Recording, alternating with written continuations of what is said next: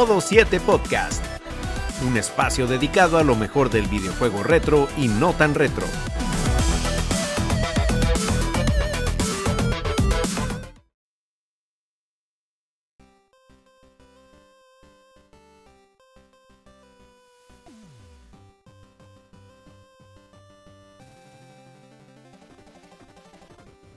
Muy buenas y bienvenidos amigos a una nueva entrega de Modo 7 Podcast. Gracias por darse cita nuevamente con nosotros y como habíamos prometido la semana pasada, venimos hablando de uno de los títulos sin los que puede escribir la historia de los videojuegos porque especiales a la hora de hablar misma.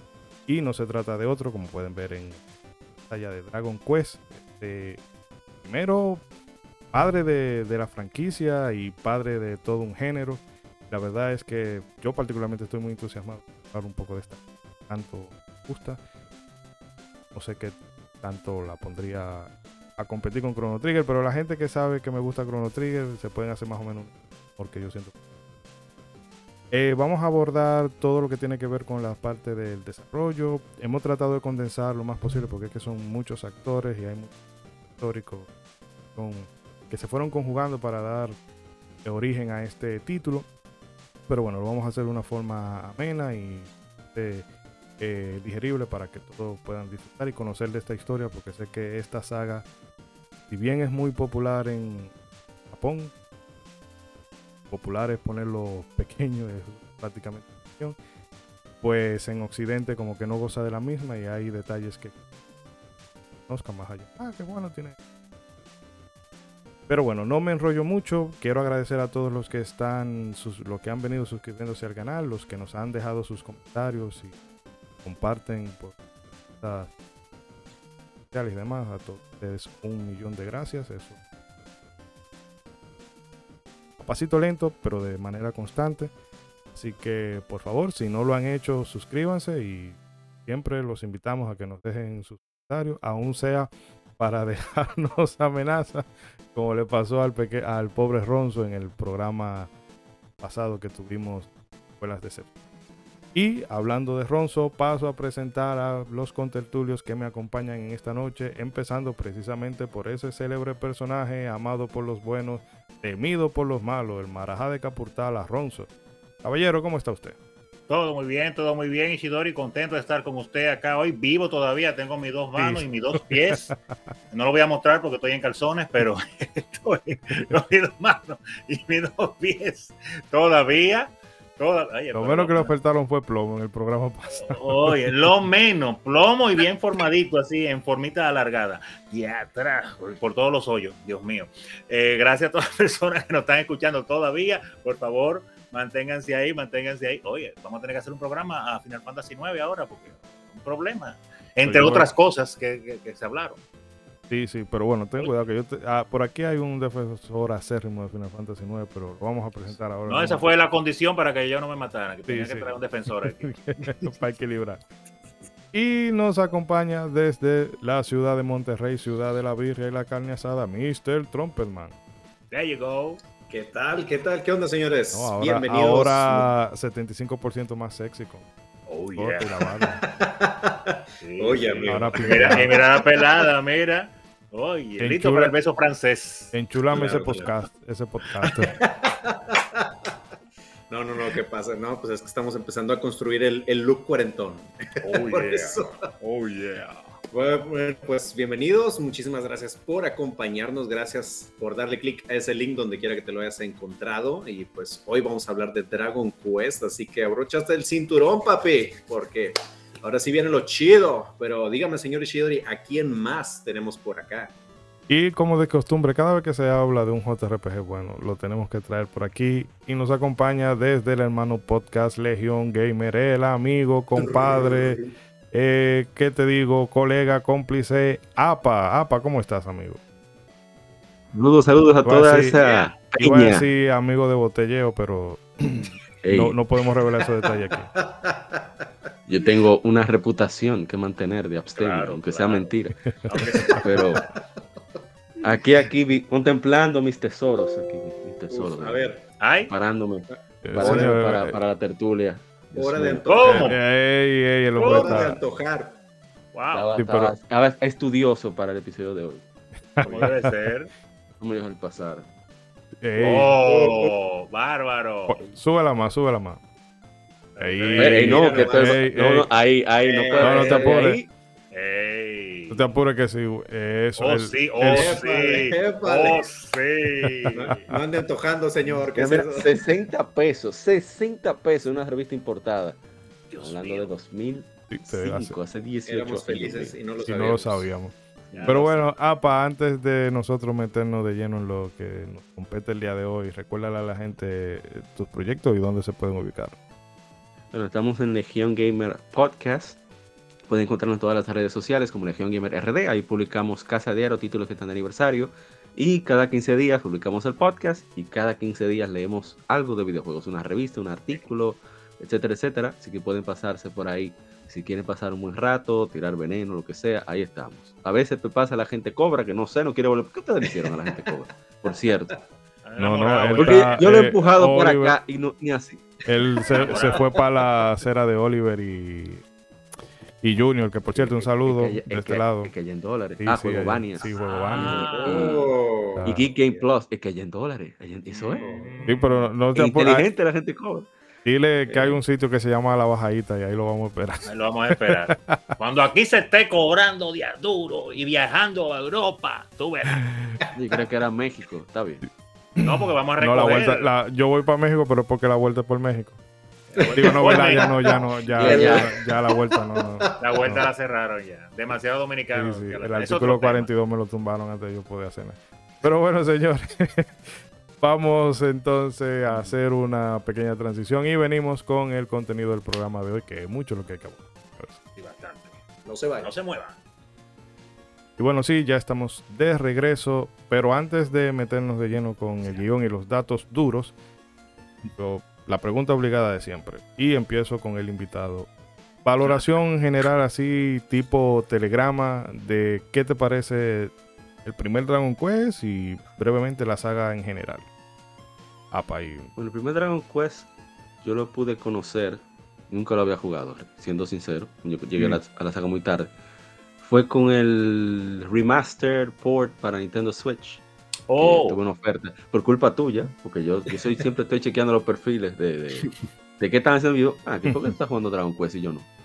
Y veo que está en oferta. Ya. lo compré. Lo compré los tres, así de un tirón. ¡Tituá! Órale. Porque- Edric Trilogy. Sí, sí, sí. Entonces, yo quedé encantado porque es, eh, es algo extraño porque nunca lo había jugado y sentí pura nostalgia. O sea, me Ah. sentí completa. la- está tan bien diseñado el juego que te, realmente te hace, te hace meterte de lleno en la aventura. Es que eso es lo que pasa, que tú, no, tú nunca lo habías jugado, pero en realidad lo has jugado tantas veces porque todo vino de ahí. sí, Exacto. Pues sí, técnicamente. y, y es, y es tan arquetípico, o sea, la historia del héroe va avanzando, toda la epopeya, eh, los obstáculos que tiene que sobrepasar, etcétera, etcétera. O sea, es toda una aventura clásica desde la época de, de- de que nos cuentan la, la Odisea, por ejemplo. Todo está ahí, entonces, y magistralmente está. Impresionante. Y la saga en general, para mí es mejor saga de RPG por turnos, y punto. Oh, O sea, oh, oh, oh. el, revuelo que, el Wow. revuelo que causa Zelda en el gaming, bueno, Dragon Quest lo causan los RPG. definitivamente. Y es, eh, creo que con el 7 quizás hubo un pequeño tropezón, pero el- yo creo que el problema del 7 más es el prólogo que otra cosa. Pero a nivel general, esa saga no ha variado mucho en el tiempo, pero te entrega calidad de forma consistente. Eh, pero bueno, de eso vamos a hablar ya más a- en detalle adelante. Y voy a empezar con Mr. Trumpetman, que es el más nuevo en la saga, porque Ronzo Sí. Ronzo estaba en la oficina de Yuji Horii cuando salió el juego. Así que Él era, él Tocando. era, te- él era tester. sí, Él era sí. tester. Ándale, ándale, sí. Mr. Trumpetman, no sé qué nos puede comentar de tu valoración del primer contacto con el juego, la saga y cualquier otra cosita que te parezca. No, fíjate, ya el primer contacto con el juego es pues prácticamente reciente, o sea, Ah. ya jugándolo para, para el episodio, porque no, Bien. antes no había jugado ningún Dragon Quest. Ninguno. Mi wow. primer contacto con la saga en realidad se dio en otro medio y fue con el anime, por viendo las aventuras de Fly, que aquí se, así aquí, originalmente las aventuras de Dai. Que acá en México lo empezaron a transmitir en el 92 por el canal eh, TV Azteca, en ese entonces Azteca 13. Mira, apa, mira, mira, mira, hora de antojar el señor. No antojen. Que en, ese, que se basa Fly. Ahí exactamente, exactamente. Digo, la, bueno, el manga recoge Para los escuchan, APA está mostrando ahí ah. la caja original. Exacto. La de Super Nintendo, no la, versión de Super Nintendo de Dragon Quest 3. Sí. Exactamente. Exacto. Que ahí investigando el manga que originalmente se sacó para las aventuras de Dai, recoge las historias del 2 y el 3. Pero el héroe se asemeja mucho al del 3. O sea, Fly tiene mucho la apariencia del héroe de, Dragon Quest 3. Entonces, en ese momento que yo estaba viendo el anime, eh, ni siquiera sabía, o sea, que, pertenecía a un videojuego o que tenía algo que ver con, con esto de, de Dragon Quest fue hasta muchos años después, este, ahí leyendo cosas en el Club Nintendo o informándome, que ya supe, ah, que esto se basa en un videojuego y eh, en ese entonces era Dragon Warrior, este, como se llamaba acá en América. Este, pero ese fue mi primer contacto con, con algo de Dragon Quest, ahí viendo las aventuras de, de Fly en estos años y ahorita eh, ahí en Crunchyroll estoy disfrutando la remasterización que le hicieron a las aventuras de Fly. Ah, Ahora sí ya que ahora sí ya voy a poder ver este, cómo acaba ese anime porque tristemente eh, se canceló la versión viejita y pues no nos ah. permitieron ver los, los últimos capítulos. Entonces ahora sí ya voy a ver este, cómo termina eh, ese anime que la verdad es que se lo recomiendo mucho. Está muy muy bueno ahí por si lo quieren checar en Crunchy. No, pero claro, no, ni sabía que había una remasterización ahora. ¿cómo sí, sí, sí, está muy bien. Eh, tengo pendiente tirármelo porque de hecho tú amablemente me ofreciste la clave de Crunchyroll, de Crunchyroll. Lo que pasa es que en estos fines de semana, como he estado trabajo se le duerme este señor. Se le duerme. Sí. Mm. Eh, pero de hecho yo estaba leyendo en algunas cositas del anime y pensé que la cancelación había venido por algo de, rating y demás y nada que ver. Lo que pasa es que la serie era media carita de hacer. Y llegaron a un punto que dijeron, ah. espérate, no podemos. Sí, o sea, es que aún la versión viejita está muy bien hecha. Sí, sí no, no, la animación Sí, sí, no, está muy bien. Y como cosa curiosa, eh, cuando yo vi el anime de Dragon Quest fue, aquí empezaron a, pasar el anime mucho antes de que empezaran a pasar Dragon Ball, la, mm. primera Dragon Ball. Oh. Entonces, como curiosidad, cuando por fin vi algo de Dragon Ball, mi reacción fue... Yo no sabía qué que, onda con Toriyama y esa onda no estaba informado. Entonces, cuando veo Dragon Ball, mi primera reacción es, ¿y esta copia barata de Fly qué onda? ¿Por qué me piratearon el anime de Fly? Hasta los monitos se parecen, Goku se parece a Fly. Mm. Dragón, qué sé yo, qué dragón. Yo, pensaba que era una copia, digo, ya después obviamente vi, ah, Toriyama, y lo que tú quieras, este, ah. es, es, el que hizo los diseños de Dragon Quest pero para mí la primera sensación de, Dragon Ball fue de que, era una copia de Fly, imagínate, en mm. ese tiempo. Y te van a hacer lo mismo que, que, pasó con Seiya en los 80, que todos los animes tenían un Seiya, entonces era quien copiara Fly. Exactamente. Pero bueno, Ronzo en el... bueno, y ah, bueno, antes de pasar, dale, dale, pues nada más, ahora sí hablando del juego, Sí. Pues obviamente estamos hablando de pues el, el, que puso el molde, ¿no? De los RPGs que obviamente hay cosas que ya han envejecido mucho de ese primer juego, pero pues obviamente hay que verlo en el contexto de cuando se hizo y de, de por qué se hizo así. Este, pero pues sí, o sea, la verdad es que es algo que, que ha marcado la pauta. Digo, ya, ya que estuve jugando el, juego y, ya que estuve este, informándome de, de, de qué onda con Dragon Quest, ahí es donde empiezas a ver por qué muchos RPGs que juego hoy tienen estos elementos. O sea, por qué funcionan así, este, de volada, por ejemplo, eh, me, digo, pues, Pokémon existe gracias a Dragon Quest, prácticamente. Este, entonces dije, ah, mira, o sea, las, las cuevas oscuras donde tengo que usar la técnica flash de Pokémon es porque en Dragon Quest así eran los dungeons y había una magia para ampliar el, campo de visión. Entonces te vas dando cuenta de que muchos elementos pues, prácticamente vienen de aquí y pues eso es, es invaluable. O sea, el, ahí, está, ahí está, para a uno. Marcar la pauta de, de, este, de cómo van a ser los juegos es increíble. Míralo, eh, míralo. El hombre perreo. Tapa mostrando toda su colección de juegos originales, comenzando ahí con, con Chrono Trigger de Super Nintendo. El cartucho ahí. el papá de los RPGs modernos, prácticamente. Eh, bueno, en el caso de usted, Ronzo, para ya avanzandito Eh, yo en realidad nunca estuve interesado en ese tipo de juegos. Juego me lo encontraba malo. puro FIFA, puro FIFA, Ronzo. Sí, decía, no, no, no, no, me encantaba, sí, sí. Puro Bob, Bob, sí. Claro, Bob, sí. Cuando vi la versión 3D de Bob, sí, yo quedé encantado. Maravilloso. Claro, sí. Dijiste Goti, Goti De una vez. No, no, yo he mencionado, y lo voy a, claro, vamos a mencionar en este programa orgullosamente, que eh, Dragon Quest eh, fue no Dragon Quest 1, no, en este caso Dragon Warrior, que fue acá en América, sino Dragon Warrior 2 fue la primera RPG que yo jugué, toda una revelación para mí como videojugador.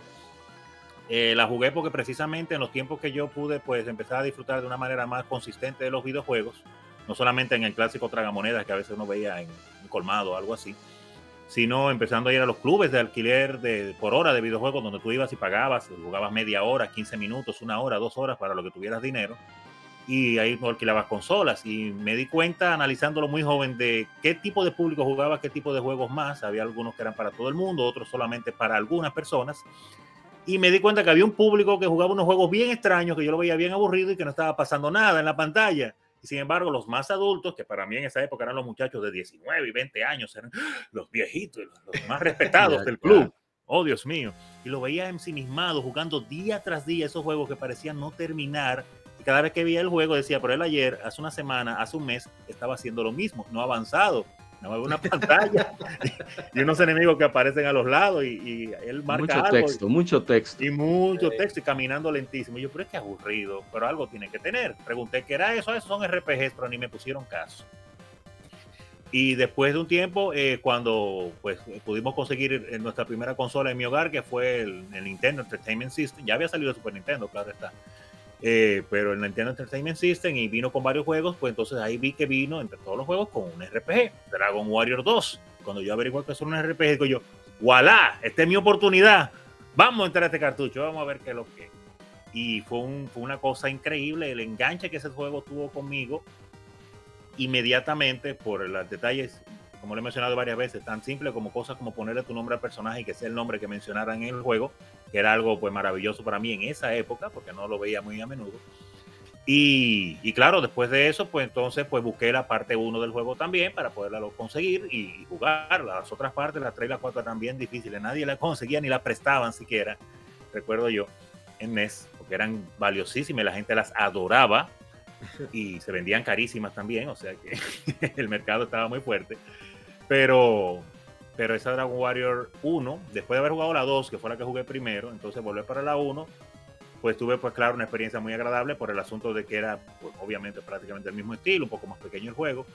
Y, y fue una experiencia retroactiva de ver que, que varios elementos de, de, la 1, pues claro, continuaron en la 2 y esas sagas.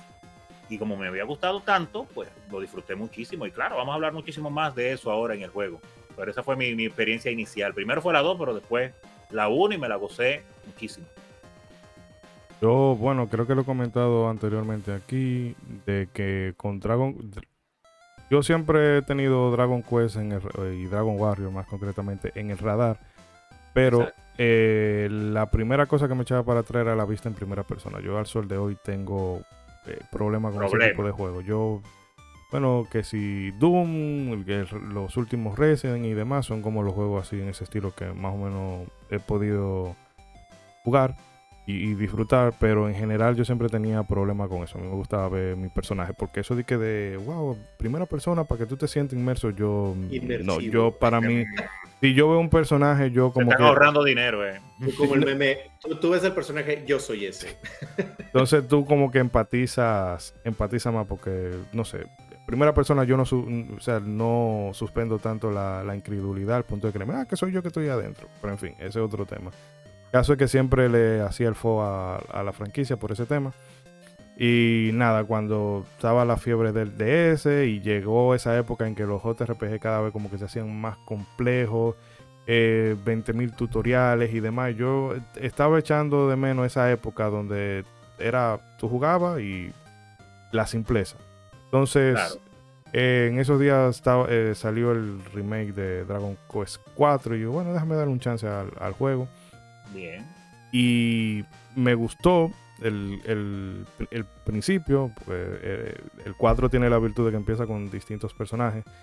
Y me gustó ese proceso. Ah, mira, tú empiezas con diferentes perspectivas y al final yo terminé enamoradísimo de ese juego, aunque el último me, me vio palo tutti. Entonces ya de ahí arranqué y empecé a jugar 5, el que le di al 6, que si 7, que si el 8, el 9 yo lo gocé muchísimo, aunque no tiene muy buena valoración general. Pero lo disfrutó. Entonces, ya lo de lo que me- lo que este juego ha hecho conmigo, Dios mío. Eh, el único problema de este juego es eh, el sonido MIDI que le pusieron, pero yo voy a comprar la versión eh, la Definitive Edition solamente para Ay, tener mira, la música mira, ahí está, ahí está, la música orquestral y aterrizando con este tú obviamente Dando tienes versiones. después de tú dar ese ese paso por la ese repaso por la saga tú quieres ver qué hay detrás Que hay detrás. y tuve el chance de probar la, la bueno, estoy usando eufemismo, tuve el chance, ustedes saben cómo. Eh, de probar el remake que hicieron para Super Nintendo. Y me gustó porque es un juego que el primer Dragon Quest es como una fotografía instantánea de, de- de un momento en el tiempo, de cómo se hacía eso antes. Y de- como decía Ronzo, de ver las cosas que se conservaron en, en el futuro, o sea, que se conservaron a futuro y cosas que se, que se desecharon porque quedaron obsoletas o lo que sea. Ujú. Y además es un juego que es simple en su propuesta, pero co- como mencionaba APA, tiene ese arquetipo de, del viaje del héroe que no te lo complica mucho, tus objetivos son claros, algunos de ellos son opcionales, ya de eso vamos a hablar eh, Claro. después. Pero, óyeme, es accesible y es adictivo y ese es un juego que tú te lo puedes pasar en una tarde. Por eso yo le digo a, a todo el que le gusta el JRP que le dé un chance al, al primer Dragon Warrior. Aunque no, se- aunque no le dé a los otros, pero a ese por lo menos sí. Que Que tiene su cosita debe. arcaica. Pero eso es un momentito que tú lo, que tú lo vas, vamos a decir, de que a sufrir. Porque tú vas a tener una experiencia eh, eh, como, no sé, como una experiencia primigenia, vamos a decirlo así, de, de, Exacto, de el por qué, sí, de, de- es como ir a la Meca. Tú todo Claro. debería de, todo el, como dicen, todo el musulmán tiene que ir una vez a la Meca. Bueno, tú el que juega JRPG debería de jugar Dragon Quest por lo menos una Tiene vez que jugar, debe de jugar. en su vida. Pero bueno, eh, Ronzo, vamos a entonces a ganar tiempito y no sé, ¿Por qué? no, porque Aquí tenemos a un invitado de Legión Gamer. Podemos hacer un programa de seis seis horas sin problema. sin problema. Pero bueno, no, no, sí. Que hay material para hablar. Hay, hay material para hablar seis horas, ¿eh? no, no, sí por, sí, por Dragon Quest es.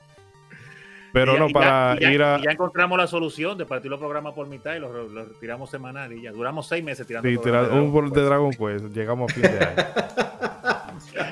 Medio año resuelto. Ya, se acabó. Ahí está el itinerario ya. No, eh, claro está, tenemos que hablar un poco de datos duros de Dragon Quest. Eh, para hablar de Dragon Quest debemos remontarnos a varias décadas atrás hasta llegar a 1975, cuando el arquitecto y emprendedor Yasuhiro Fukushima funda la Eidansha Boshu Service Center, una empresa que se dedicaba a la publicación de revistas enfocadas al sector de las bienes raíces. Para 1982, siete años después, los negocios relativamente bien iban rel- relativamente bien, pero Fukushima no era alguien que se conformaba con facilidad y tras probar con otros varios emprendimientos fallidos, como una cadena de restaurantes de sushi que no le fue muy bien, se percató del auge creciente de los juegos para computadora en Japón. Es así que rebautiza la subsidiaria Eidansha System como Enix. Ahí viene ese nombre legendario, Enix. Término que resulta de combinar los nombres ENIAC, el primer ordenador a propósito general, de propósito general, y Fénix, el ave legendaria que resurge de las cenizas. Fukushima no sabía que para na- nada sobre programación, pero era un hombre muy astuto, por lo que organizó un concurso de desarrollo de videojuegos para captar talento. Aunque el premio era muy generoso, un millón de yenes, inicialmente la participación fue pobre, por lo que inteligentemente envía a uno de sus ejecutivos, Yokinobu Uchida, para que hablara con uno de los editores de una revista que tal vez a ustedes en el público les suene de algo, la Weekly Shonen Jump la cual poseía un nada. suplemento, casi nada, ¿eh?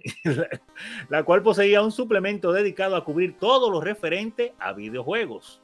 El nombre del mencionado editor era Kazuhiko Torishima, quien de por sí era un videojugador y que particularmente disfrutaba de un juego llamado Nobuga- Nobunaga's Ambition de la compañía Koei, una ficción que compartía con uno de sus grandes amigos, Yuji Hori.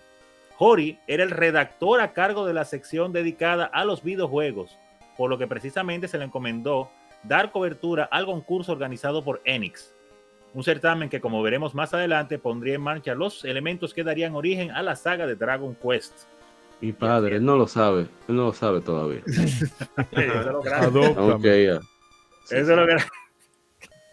Que tiene muchos hijos en este planeta, eh, muchos hijos, mucha gente vuelta No, loca. Uno. Pero en ese momento, ese muchachito no se soñaba, no se soñaba Imagínate. eh, lo que él iba a hacer y lo mucho que iba a significar para tantas personas. Interesante mencionar ahí como, como lo que es tener eh, mentalidad de tigre, como este señor eh, Fukushima-san. eh, Fukushima, Yasuhiro Fukushima, Eh, eh, sin saber en- nada de videojuegos, pueden verlo ahí, el de los lentecitos y el de los lentecitos para los que da YouTube, en la imagen. Exacto. Que Eh, todavía es. Está sí, en el están, buró están en... No lo han logrado sacar. Esa, esa compañía es mía. Ay, pero sí, pero que el hombre eh, eh, eh, emprendedor dijo, yo no sé de eso, pero eso está dejando, vamos a darle. Vamos a buscar a la gente que sabe de eso, que sabemos que se volvió una tendencia de Enix. Esa es la clave. apre- aprendan emprendedores. Busquen gente que Aprende- sepa más que usted. Usted no sabe de eso, busque el que sepa y contrátelo. No, y que Exacto. realmente eso, eh, eso es muy astuto. De cómo hago yo que la gente. Nadie me va a trabajar de gratis. Pero yo tampoco me voy a poner a contratar a un grupo de gente para ver qué me sale de ahí. Yo no. Ame juego. Y si el juego yo veo que es bueno, te premio. Y lo ponemos, a, y lo ponemos a correr. Y eso o sea, gana, ganar. Exacto. Y, hemos- o sea, y no solamente de ganar, ganar, sino que él, eso fue el, el boom que dio inicio a Enix y sobre todo, bueno, ya se comentará más adelante, eh, cómo ellos manejan esa, o manejaban esa relación entre publisher y el desarrollador, que era beneficiosa para ambas partes. Definitivamente, definitivamente. También ahí podemos ver el de dónde salió ese nombre de Enix. Interesante Sí. dato. No pensaría que él podría ponerle el nombre de él, el nombre de su mamá, el nombre de la abuela. No, no, no. Pensó, digo, no, esto lo- viene por, por esto y esto. Vamos a pensar en la computadora que nos estamos metiendo. Pues vamos a ponerle ese nombrecito. Y como siempre, como buen japonés, buscándole un significado esotérico medio extraño, pues eh, combinado con lo del Fénix. Muy interesante, definitivamente. Y cabe mencionar que uno pensaría que Yugi Gori quizá come- eh, eh, era comenzó en la industria de los videojuegos directamente y mentira, miren, estaba en una revista, o sea, estaba en la industria, pero quizá no directamente dedicado a, a hacer juegos, que es lo que uno pensaría siempre de estas personas, como ha pasado con muchos programadores que salieron de la escuela directamente a una compañía de videojuegos, sino que este hombre era uno que disfrutaba y se encargaba de, de eso. Interesante. No, Era un hay- feliz. más, bueno, ahora mismo si usted quiere, métase con esa parte de, de Theory que está ahí en el guion para comentarlo más, más abiertamente. Ah, perfecto. porque hay, hay mucho que comentar sobre su figura. Entonces, eh, cuente ahí, Ya, lo para, yo, para yo también documentarme. Eh, Yugi Ori no solo se dedicó a reportar sobre el concurso auspiciado por, por Enix, sino que de, de forma anónima decidió participar. Es en este Mira. punto que convierte, que conviene dar un paso atrás y hablar breve- brevemente del background de esta figura que se ha convertido en una de las más importantes de la industria. En sus años de secundaria, el sueño de Hori era convertirse en mangaka, como, muchísimos japoneses, al punto de que un día Miyamoto. es lo que Ujú. digo, hay muchos creadores famosos de videojuegos que, que comenzaron que querían ser mangaka, era. ¿sí? Pero el mundo te lleva a donde tú tienes que estar a veces, sin darte cuenta. Eh, como mencionamos acá, eh, en sus años de secundaria, el sueño de Hori era convertirse en mangaka, al punto de que un día fue a las puertas del mismísimo Gonagai, el creador de, la famoso, de las famosas series Mazinger Z y Devilman, para pedirle trabajo como asistente, cosa que el dibujante declinó amablemente. Esto Yo creo- posiblemente... am- eh, Yo, no creo fue que no, yo amablemente. creo que no fue amablemente. fue- ¡Seguridad! No. Conociendo a Gonagai, no, aunque sea para curarse, le llamó a la seguridad. sí, porque no es fácil el hombre. Así como sus animes. Muy bueno, por cierto. Pero no para niños. Eh, esto posiblemente le afectó mucho al señor Hori, porque en lo de la de- dedicó el tiempo que pasaba en el club de manga de su escuela y se lo dedicaba más a beber y a jugar mayón que a dibujar. Ok. Sí le pegó, sí le pegó la depre. le pegó, le pegó. Definitivamente. El mayón es como un dominó, pero japonés, para los que no lo conocen, bien extraño y un poquito complicado, pero divertido cuando usted lo aprende a jugar. Puede aprender a jugar a través de Jaxa, por ejemplo. Exacto. El señor Hori entraría en la Facultad de Humanidades de la Universidad de Waseda y allí descubrió su talento para vivir de la escritura como freelance en varios medios escritos y televisados. Debido a un accidente en motocicleta, los doctores le limitaron severamente la actividad física, evento que lo llevaría a ser uno de los primeros en adoptar las microcomputadoras, una NEC PC 6001 en concreto. Con esta no solo jugaba mucho al Nobunaga's Ambition o al Star Trek, sino que logró desarrollar muy buenas habilidades con el procesador de palabras y se enseñó a programar en BASIC, lenguaje en el cual desarrollaría, desarrollaría Love Match Tennis, videojuego que anónimamente sometió a consideración de los jueces para la organización del concurso de Enix. Esta relación con el manga, los videojuegos y su don para la escritura y su amistad con Torishima, al cual conoció por otro amigo en común, lo llegaron a trabajar en la revista antes mencionada Shonen Jump haciendo otra pausa ahí, increíble, el hombre se enseñó a programar a sí mismo, basic, pero criminal. En los ah, tiempos que no existía el internet y el Google y los tutoriales de YouTube. Sí. Picando que no hay, pero, pero ponte a pensar. Hola amigos de YouTube, en este canal les voy a enseñar cómo programar. ponte a pensar, no hay Netflix. No hay YouTube, no hay Twitter, no hay Facebook, no hay para el entretenimiento. Eres tú solito contra el mundo. O sea, no existía ni Internet Explorer. Y si no, había internet. no, había no había Famicom. No, había Famicom.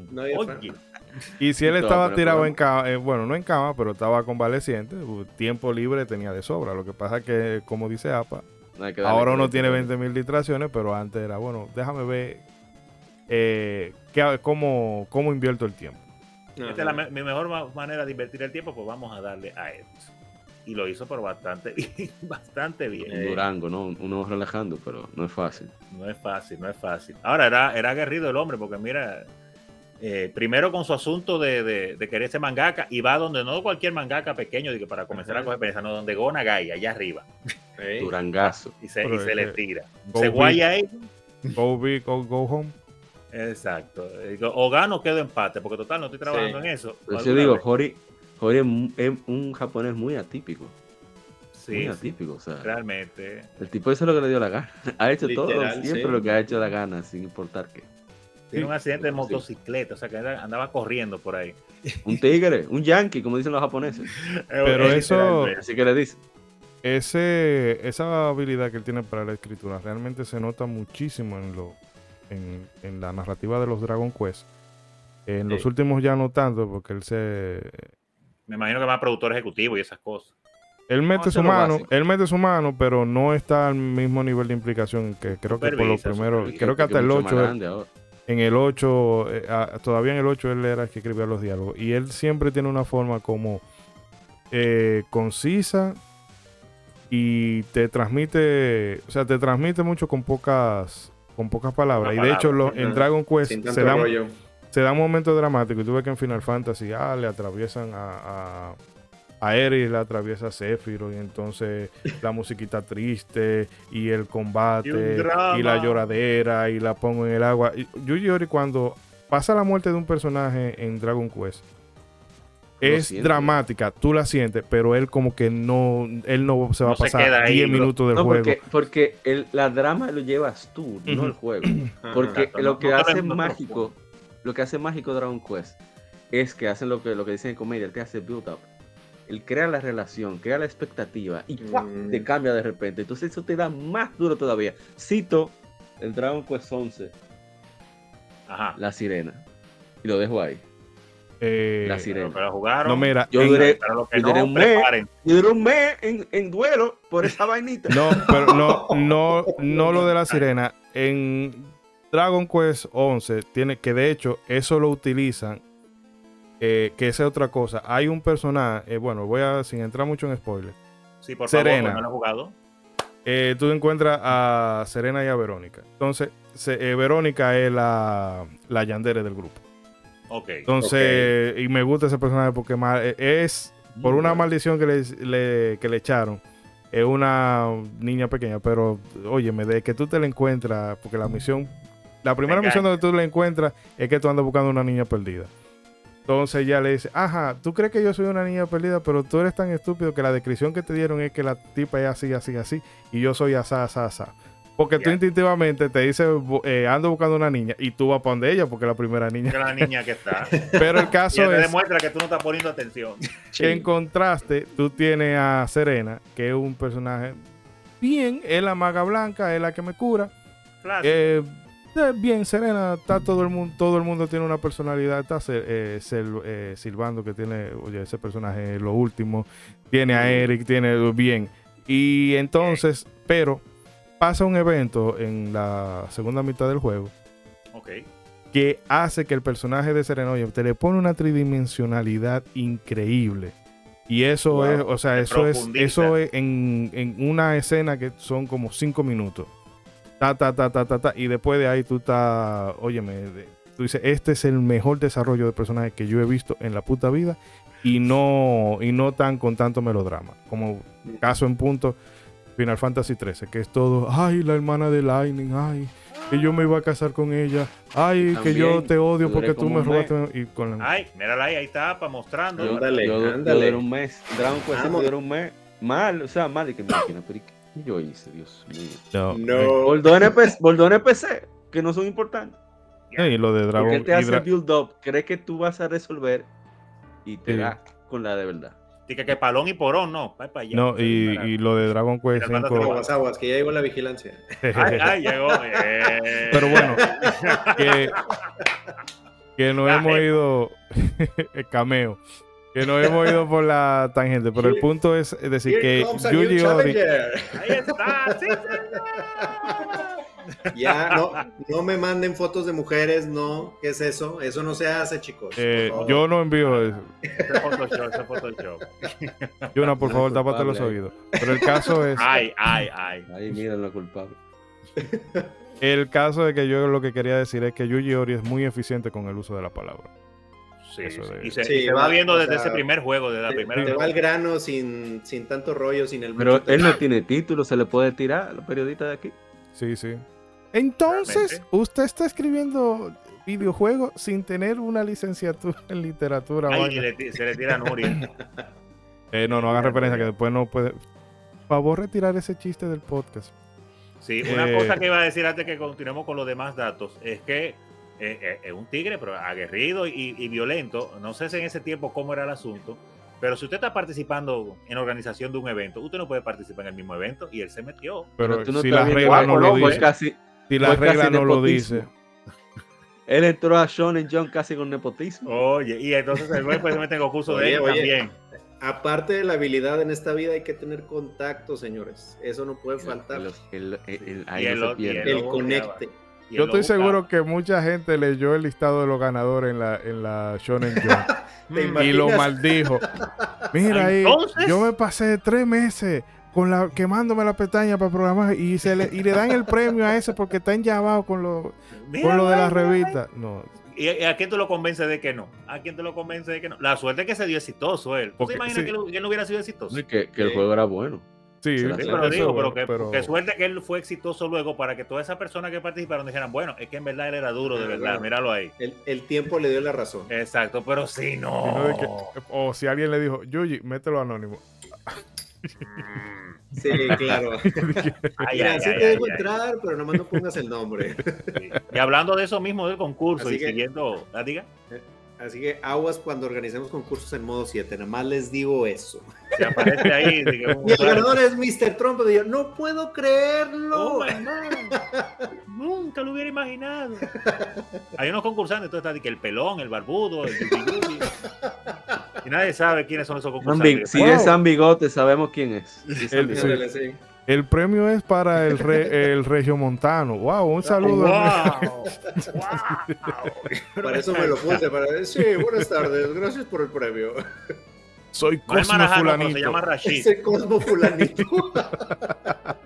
Vas a seguir, criminal.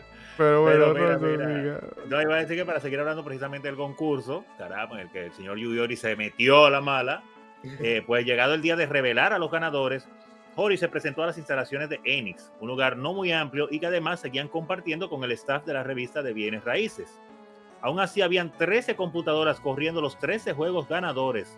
En una de esas pantallas, pues Hori vio su juego y se lo hizo saber a Yokinobu Chida, quien le respondió de forma efusiva en ese caso no solo debo tratarle como reportero, sino como ganador.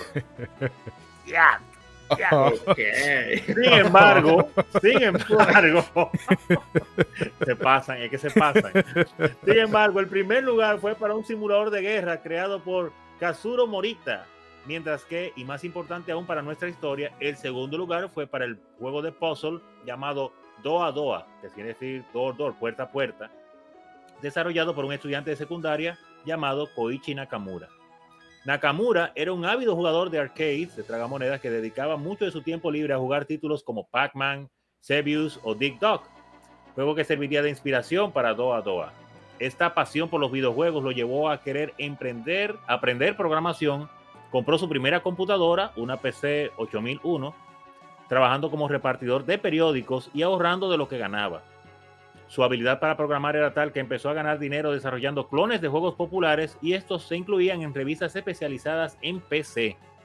Los Ok. 13 juegos ganadores fueron todos publicados por Enix en 1983 y a la compañía se le atribuye el de establecer el concepto de royalties en la industria de los videojuegos. Wow. Esto representaría un cambio en las vidas de Hori y Nakamura. Este último abrazó el desarrollo de videojuegos como su carrera, fundando en 1984 Chunsoft junto con otros amigos, a la edad de 19 años solamente. Dios. El nombre de la compañía viene del apodo que le tenían sus compañeros Chun en alusión, en alusión a una de las fichas del juego que mencionamos anteriormente, el domino japonés llamado Mahon, eh, por simplificarlo, claro está. De su lado, Hori desarrollaría un título que combinaba dos de sus tres grandes pasiones, el dibujo y la escritura. Una aventura gráfica llamada Portopia Serial Murder Case, juego que años más tarde estrellaría los lazos entre él y Nakamura. Y haciendo otra pausa, e increíblemente ahí, uno diría, wow, seguro Hori pues se llevó todos los premios ahí No, con esa ser- frase que le dijo ser- el hombre. Iba a ser demasiado, lo, lo mucho hasta Dios lo ve. entonces. Sí, pero en en este caso no solo debo tratarte como reportero, sino como ganador. Oye, pero bárbaro. Y Jorge, "Je, je, esto es mío ya. Ya yo Eh. gané. Mentira, mi hermano, mentira. Pero él, ya- él lo dice porque espera que anuncie los ganadores, aunque sea. No, no lo dice Claro. como viste, mira, es el juego mío. O sea, él estaba contando con que quizás su influencia lo ayudara a ganar, porque eh, te le digo que mentalidad de tigre tiene Jori. Es peligroso el hombre. Peligroso. Hori, Hori tiene genes de aquí, yo estoy seguro. De alguna Dominicano. parte de Latinoamérica, porque no hay. Latinoamérica en general, pero, pero japonés puro no. es. Increíble. Se la, se la buscó. Se la buscó, se la buscó. Literal. Pero bueno, el caso también es que el, Diga, el- que la de figura de Nakamura. Porque Exacto. siempre hablamos mucho de, de Yuji Ori. ah, y, Y Jorge para claro, aquello y Jorge sí, para allá. que obviamente el Todavía hoy les tocan royalties. no, Todavía. de por vida, de por vida. eh, no, porque ellos hicieron creo que hasta el 5. Sí. Y hasta entonces ya tú sabes que eso, cada vez que se hace una reedición, un, un remaster, como hicieron en. DCD, en, de que en DCD, en Nintendo 10, De diez. hay que, hay que darle lo suyo. Pero quería decir que este, estamos hablando que todavía no había terminado la secundaria cuando ganó, no solamente cuando ganó el concurso, sino que él ya es- él estaba haciendo ingeniería inversa de los otros juegos. Lo programaba Oh, y esos juegos se vendían en revistas y demás. Que eso. Y, no, oye lo gracioso. Que su intención no era programar. Él, Ah. él entró al club de videojuegos para jugar. sí, Sí, No, loco, llanamente. aquí lo que se programa. ¿Cómo así, loco? Sí, man, aquí es lo que se programa. De programa juego, pero yo que quiero pasa, ah, ven, vamos a hacer juego. pasa, ven. Vamos a hacer juego. y vamos a hacer. Ajá. Criminal, abusador. Qué verdugazo, qué verdugazo. Pero La esa fiebre. compañía es es súper influyente. O sea, son tan creativos, tan influyentes que cuando sale Dragon Quest 4 hay un personaje que se llama Torneco. Sí, que es el más, el único, la única persona que trabaja en el, eh, porque la- el Dragon Quest 4 se llama Capture of the Chosen, el, capítulo de los elegidos. Ajá. Entonces la única persona que es no- relativamente normal es Torneco, porque Torneco tiene su esposa, tiene su hija, es lo que Ok. es un, un comerciante. Entonces tú tienes que ir de pueblo en pueblo consiguiendo objetos y vendiéndolo en otro lado para tu ganar tu ganancia. Incluso cada día te daban hasta tu sándwich, tu cosa, tu esposa para que tú fueras. El punto Ok. está en que hicieron un spin-off de Dragon Quest que se llama Tor- Dragon, Dragon Quest eh, World, algo así. Eh, Torneco Fushigana Dungeon, que es Mystery Dungeon. De ahí que viene el Pokémon Mystery Dungeon. Y también esta saga, que es bastante Oh. conocida, que es Shire- Shiren the Wonder. Es un super hardcore, ¿sabes? Más difícil que el diablo.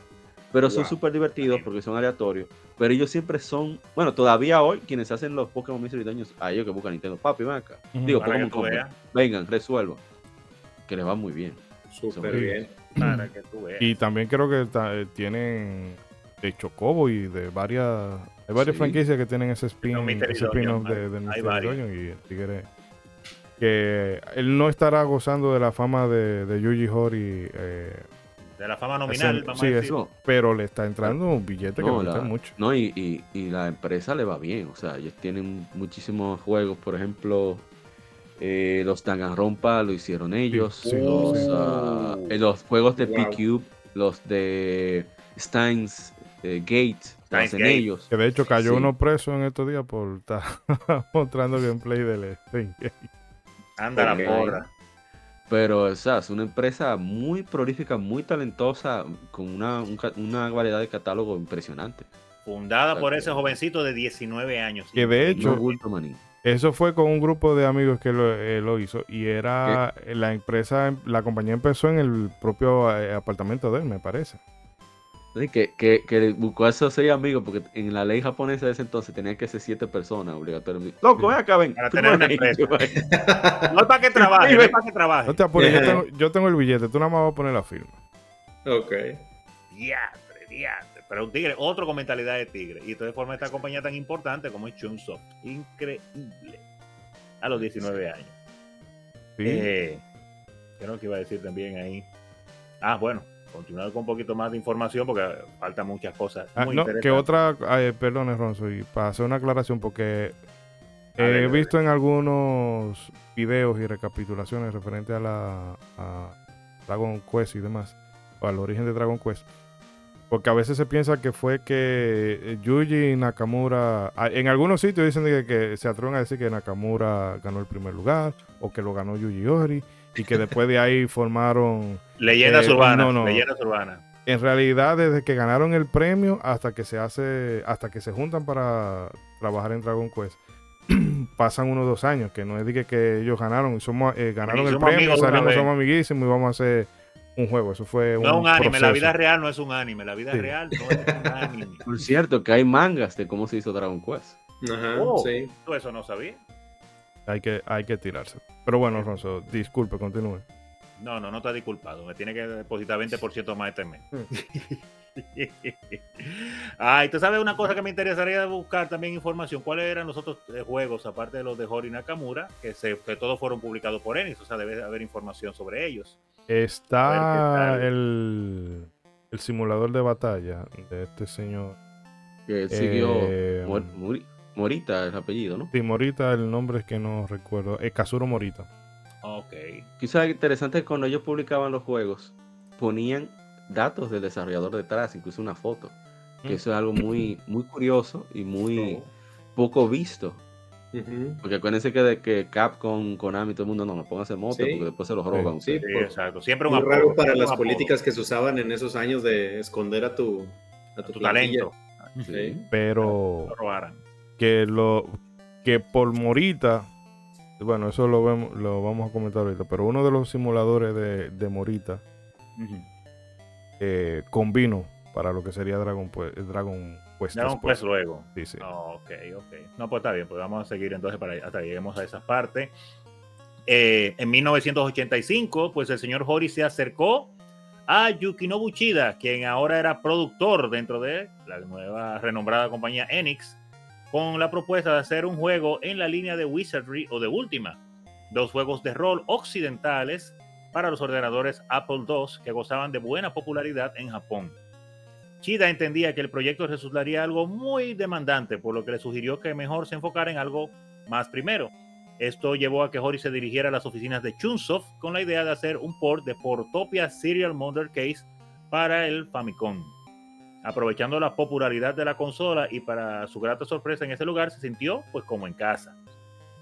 Al igual que él, los miembros de Chunsoft eran muy fans de Wizardry y de Ultima, y solían debatir sobre cuál era más adictivo o cuál tenía mejor narrativa. Esos eran debates amistosos y provocaron que tanto Hori como Nakamura decidieran que una vez terminaran con la labor en mano, su siguiente juego sería un RPG. Aún así, trabajar en Portopia le sirvió muchísimo para, que, para lo que le serviría, lo sería su siguiente proyecto, ya que lograron sustituir los complejos menús de textos de los juegos de computadora por un sistema de comandos simplificado para los botones en un control de NES. NES. O Famicom, claro está, porque el NES eh, no había salido todavía el NES en América, era Famicom.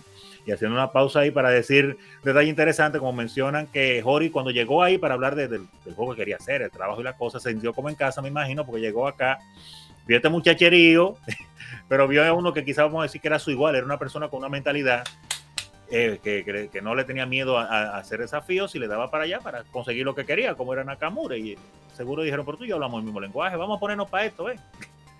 Y más, fanático de RPG, cuando uno encuentra personas que tienen tu mismo gusto, a veces tú sin conocerlo ya entabla con, entabla con una hermandad.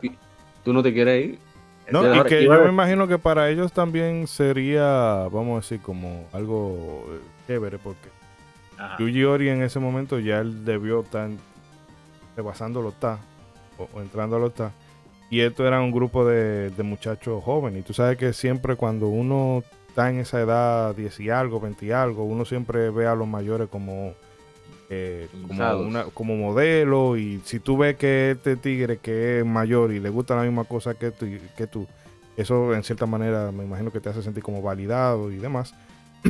y, o sea, entiendo por qué esa dinámica se dio entre ellos, porque como se, dice, se discutía de ah, que eh, Última tiene historia, bueno, pero Wizard sería más adictivo y demás. era, sí, eran debates como lo que soy. Y me siento identificado porque era la clase de discusión que uno tenía antes cuando eh, se usaba sentarse en, una, en una acera blásica de burro hasta que amaneciera. Quería recalcar eso debates amistosos. Eso se perdió, esa cultura ya. Sí, sí, se ha puesto muy de moda tirar veneno. Todo el mundo se va personal.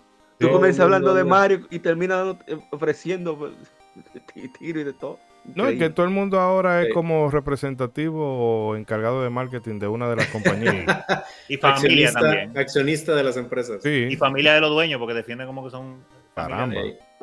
Suave, señores, suave. debatan el tema, no a la persona. Calme. Exacto. No me maten, no me manden más death threats, please, por favor. Nunca hominin, nunca hominin. bueno, a Ronzo sí, a sí, a sí. Pero, pero Dios mío, vamos a tener que volver a jugar Final Fantasy 9 aquí nada más para calmar a los vamos a comprar la capturadora de video para que Ronzo acabe la 9.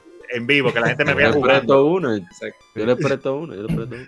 Entonces, el streaming en vivo y con una cosa que se vean los controles, que se vean los controles en la mano. Sí, ándale. una, cámara del control ahí. Y con live como, Como juega, como juega Yo Soy Frangil, así. Una cámara. Exacto. el, gran, el, gran Frangil, mi hermano, caramba. para que quede 100% certificado. Gran Frangil, parte de la comunidad de Video Fighting de la República Dominicana, aunque está en Estados Unidos, pero mm. muy importante. Muy importante. Eh, sí, sí. Eh, ¿Qué era lo otro que iba a decir ahí? Dios mío. bueno, pero el, bueno, el asunto, el asunto de, muy importante mencionar que usted lo mencionó ahí también es el asunto de cómo eh, eh, los japoneses con esa tendencia que, de lo cual los relajaban mucho tiempo, por muchos años, eso de que agarraban las cosas y las hacían suya y bueno, pues acá de los juegos de rol norteamericanos, ellos pues inventaron un subgénero que se convirtió en su propio género y su propio pilar, muchas veces pues superando en popularidad y, a, los mismos juegos del género original, que son los RPG, con esto de los JRPG que inventó Hori y su gente, y Chunsoft y compañía con, con, Dragon Quest. Entonces, eh, muchachos, eh, había que tener de por sí ya, diría yo, cierto nivel de, mental para tú poder jugar juegos de rol o RPGs norteamericanos en esa época, con lo complicado que era y lo rudimentario que era. Ya con tener una PC, que era un reto de por sí. primero. Tener la PC, aprender a usar la PC con los programas rústicos que había en ese tiempo, no había sistemas operativos como ahora que hay. Sí, nada, que, todos te lo facilitan. A puro comando, papá. No, y, entonces, eh, no solamente que fueran, exacto, que no fuera que simple y llanamente comando, porque ahora eh, podemos, ok, voy a meter un comando, eh, Z, cruceta, cruceta, que le doy a la, al X o al botón equivalente que sea. Es que antes tú tenías que redactar, o sea, realmente a, base de teclado, tenía que redactar la, la, respuesta, que eso daba pie a que en algunos juegos, cuando tú tenías que meter un comando específico, Ajá. tú te trancabas, porque si tú no ponías ese comando específico, la acción que tú Sí. querías hacer no se ejecutaba. Bye. Y ya, y ahí se paró el juego. ¿Y qué es lo que pasa? Pues yo lo estoy escribiendo bien. No, usted no lo está escribiendo bien, no lo está escribiendo en el orden correcto. La mató. O no, o es un sinónimo o una cosa de esa. Pero que me parece ingenioso Ajá. la forma en que ellos buscaron de. eh, ok, vamos a aprovechar las virtudes que tiene. eh, o no las virtudes, sino vamos a aprovechar el mercado que tiene Famicom ahora. Pero, ¿cómo transportamos un juego que está pensado para meterle eh, comando de texto? Muchos. ¿Cómo lo hacemos para una vaina que tiene cuántos botones son? Ocho botones. ¿Cómo que ocho botones? Y la, Ocho eh, direcciones y dos botones. Ah, con los- con las cuatro direcciones. Cuatro, cuatro direcciones, C, Start, A y B. Ajá. Sí, ese ¿Cómo resolvemos con eso? Le- ah, mira, comando. Tú vas a abrir una puerta, bueno, pues tú le das abrir, abrir. Voy a Sí, tomar, bueno, selecciona tomar. Que, es importante. señores, eso ahora para nosotros puede sonar tedioso, arcaico, lo que tú quieras, pero es que antes de eso no había nada Sí. ¿sabes? Eso fue similar. una panacea, así una cosa como, wow, lo logramos, esa es la solución.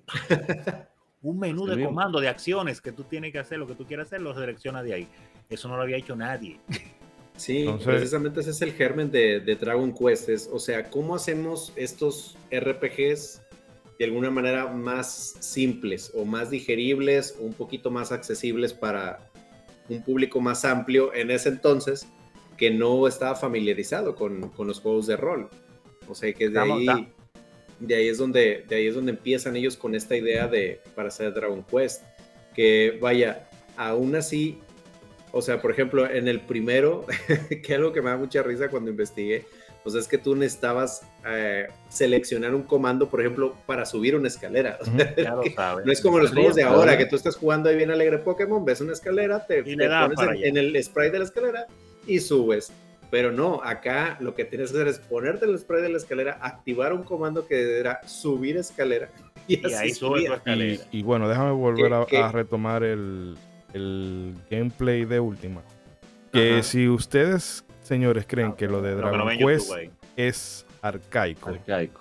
No, Miren a eh, bueno, No, el que lo esté oyendo, que sea de, ah, que me gusta oír mucho, que no No, me gusta ver busque video, play. que yo prefiero eh, oírlo en podcast. Si tú no has visto última, googlealo o ven al canal para que te tire el gameplay en esta partecita. Para que tú veas que Dragon Quest está a años luz Sí, o sea, de lo que presenta eh, ese que, juego. que Dragon Quest era un portento gráfico, bro, en comparación de esto. Óyeme.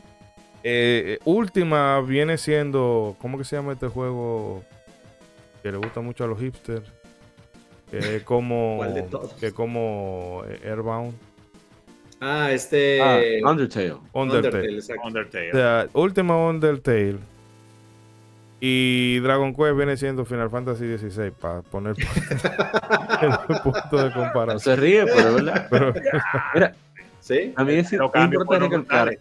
Cómo ellos aprovecharon precisamente cuando tú hablas de la simplificación y la ah, creación. mira, mira dijeron, por bueno, ejemplo, disculpa, en los comandos, no es que tú vas a poner, eh, Sí. qué sé yo, arriba, Es que tú- no va a poner que Ajá. arriba, a derecha, no, no es norte, sur, este, oeste. O sea, es como- Ya tú sabes. Sí, o sea, Sí. todavía, todavía pasándonos al tiempo de Nintendo que tú decías, bueno, déjame seleccionar la opción que dice abrir puerta o subir escalera, lo que tú quieras. No, aquí era escríbelo. mira, oeste, oeste. Disculpa, pa, eh, perdón, que quería... Sí, Sí, aprovechar el- no, no, que estaba ahí.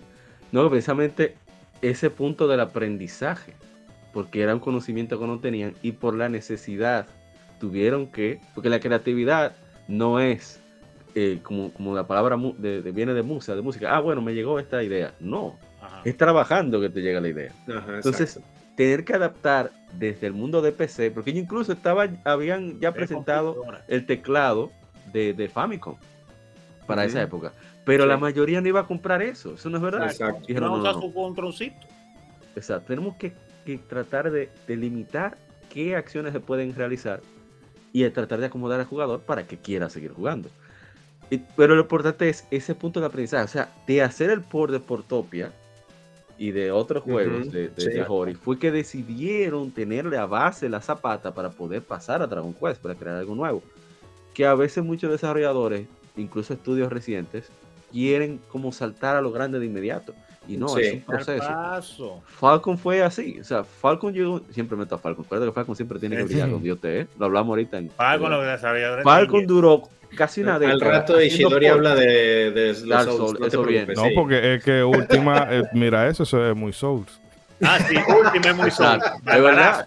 Ya, ahí también pero- está la referencia del. No, en ese caso ahorita yo digo, mira, eso se Ellos duraron- casi una década haciendo ports porque fueron adquiriendo conocimiento para luego Exacto. lanzar lo nuevo. Entonces, eh, eh, es, es un proceso siempre. Ya, eso, eso era lo que quería recalcar. Sí, y, que nos falta Sí, claro. y Sí, todo es realmente, un proceso.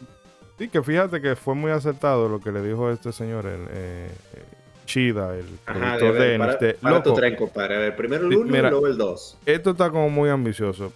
Hazte algo más y Y vamos, sí, vamos cogiendo el piso a las cosas. Porque es eso. Antes de correr. Exacto. Exacto. Entonces, es muy acertado y también, aunque también hay que entender que Enix en esa época lo que estaba era más interesado en, en ser publisher que en meterse directamente ellos mismos en Desarrollo. desarrollos y demás. Tú estás, tú estás tirando una puya. ¿Tú quieres decir que Enix debería, Square Enix debería volver a hacer eso? ¿Eso es lo que estás diciendo? Ey, Eh, eh, bueno, no, el.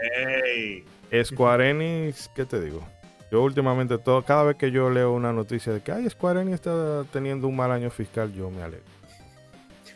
Me alegro. Tu veneno. Oye, Pero, ya se habla de la gente pero, cobra. Necesitamos que la compañía siga tirando juegos porque usted se alegra. No, pero precisamente si tú vas a tirar juego, tira juego bueno. Que no pase lo que pasó con la última Valkyrie Profile, por favor. No, lo- eso- eso y- Valkyrie y- Profile. Ocean, Y también. Forspoken y No, no, la última una... no jugó tan mal. Yo la acabé hace en estos días. Pero bueno, eh, sigamos entonces, Sí, Ronzo, claro, vamos con, a seguir. con el guion. Eh, yo- yo lo que los está es per- falta de presupuesto, pero está bien. Yo, yo los perdono por Ah, lo Octopath mío. Traveler, brother. Pero claro está, eh, continuando con un poquito más de información, claro está, oficialmente, oficialmente, el desarrollo del primer Dragon Quest iniciaría a finales de 1985. Nakamura se encargó del grueso de la programación del título, mientras que Hori estuvo a cargo de los diálogos, eventos y el diseño del mapa del juego.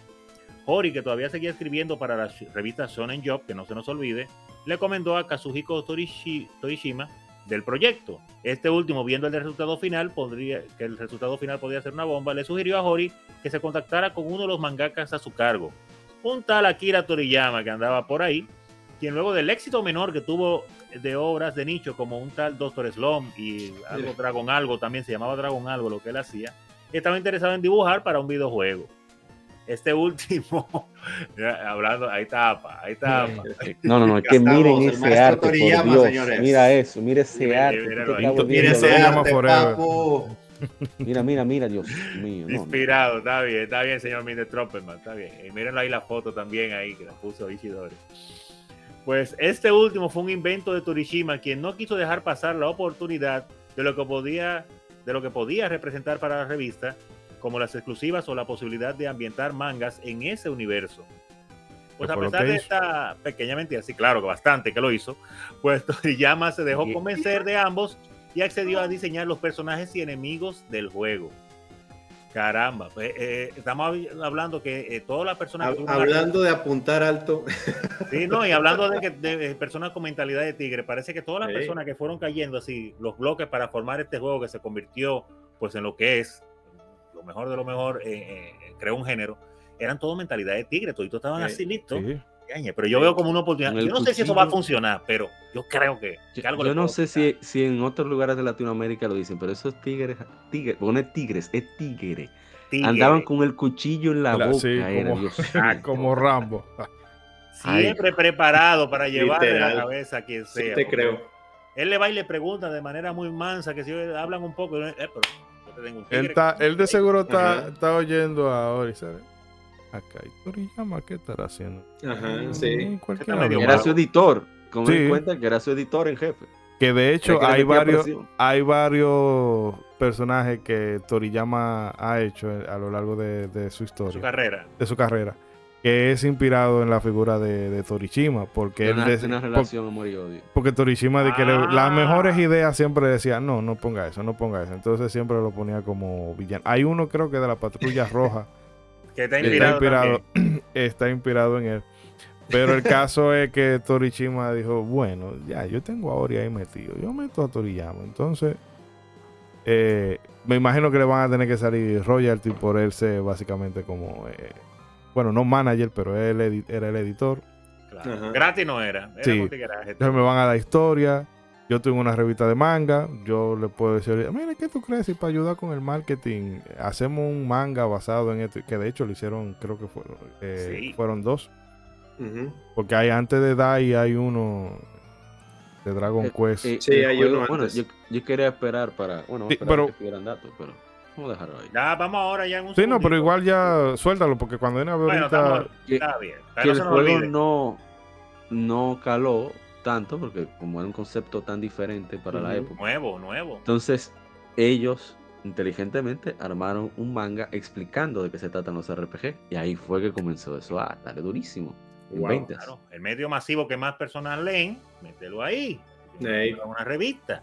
Instruye a la gente porque era algo, eh, que era algo nuevo, señor. Era algo Sí. nuevo. Sí, sí, no, que de hecho eso fue en cierta manera lo que trató de hacer Squaresoft con, con Occidente, con cosas como Mystic, Mystic Quest. Ese Claro. concepto era, o sea, los JRPG eran algo como todavía eh, muy nicho. Bueno, y lo seguiría haciendo por, por, lo menos hasta mucho tiempo. 1997.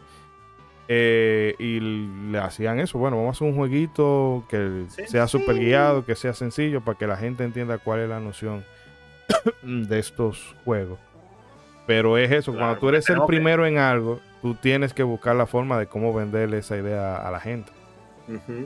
Sí, que cabe mencionar, es solamente por, por hacer la reseña, que estamos hablando en una época, en, en- en la primera mitad de 1980, de los 80, mejor dicho, cuando los juegos que estaban pegados, pues obviamente eran principalmente los juegos cortos, los juegos de tragamonedas que hacían ports, había uno que otro juego que aventura, pero muy sencillo, y juegos como Super Mario Bros. 1 era una de las cosas más, eh, ¿qué, qué digo yo? Como más desarrolladas que había en ese tiempo, un juego con muchos mundos, y con, Hay- Hay una, una anécdota de que cuando Nakamura, era el programador, Koichi Nakamura de Chunsoft, vio un NES, un, un Famicom corriendo a Donkey Kong, dijo, ay Dios mío, 16K, no, pero eso es mentira. ¿Cómo es posible esa En, ese- en aparatico. No, no. No, no, no, no, no. Un Los ojos. arcade en casa. Ajá, imagina. Y que de hecho, el, yo creo que el peso total de, del primer Dragon Quest son 64 kilobytes. Ah, sí. Oye, eso. 64 Un cartucho kilobytes. grandísimo. Grandísimo, me imagino. Wow, cuánta información para un solo juego. Increíble. 64 Pero bueno, kilos. es verdad que se ha relajado eso allá. Que por cierto, eh, Ori inicialmente hacía lo, estaba haciendo los diseños de los personajes. Y para que vean que siempre hay que llamar que sabe. A la. Bueno, es que no. Ustedes saben cuál es La el limo clásico. Eh, Lo que pasa es que esta vaina está invertida. Pero a mi derecha, ustedes pueden ver el diseño de, del limo Oh, que hizo sí. Que parece slime. una papa, un- Una- una mancha. Y luego el, el limo clásico de la slime clásica de Toriyama. Mascota oficial de la. Toriyama. Sí. Que, Toriyama tiene una mente un poquito extraña, la verdad. que eso, y lo decía. a- O sea, ¿cómo, de- ¿cómo tradujiste de esa cosa ahí, de ese trapo tirado en el piso?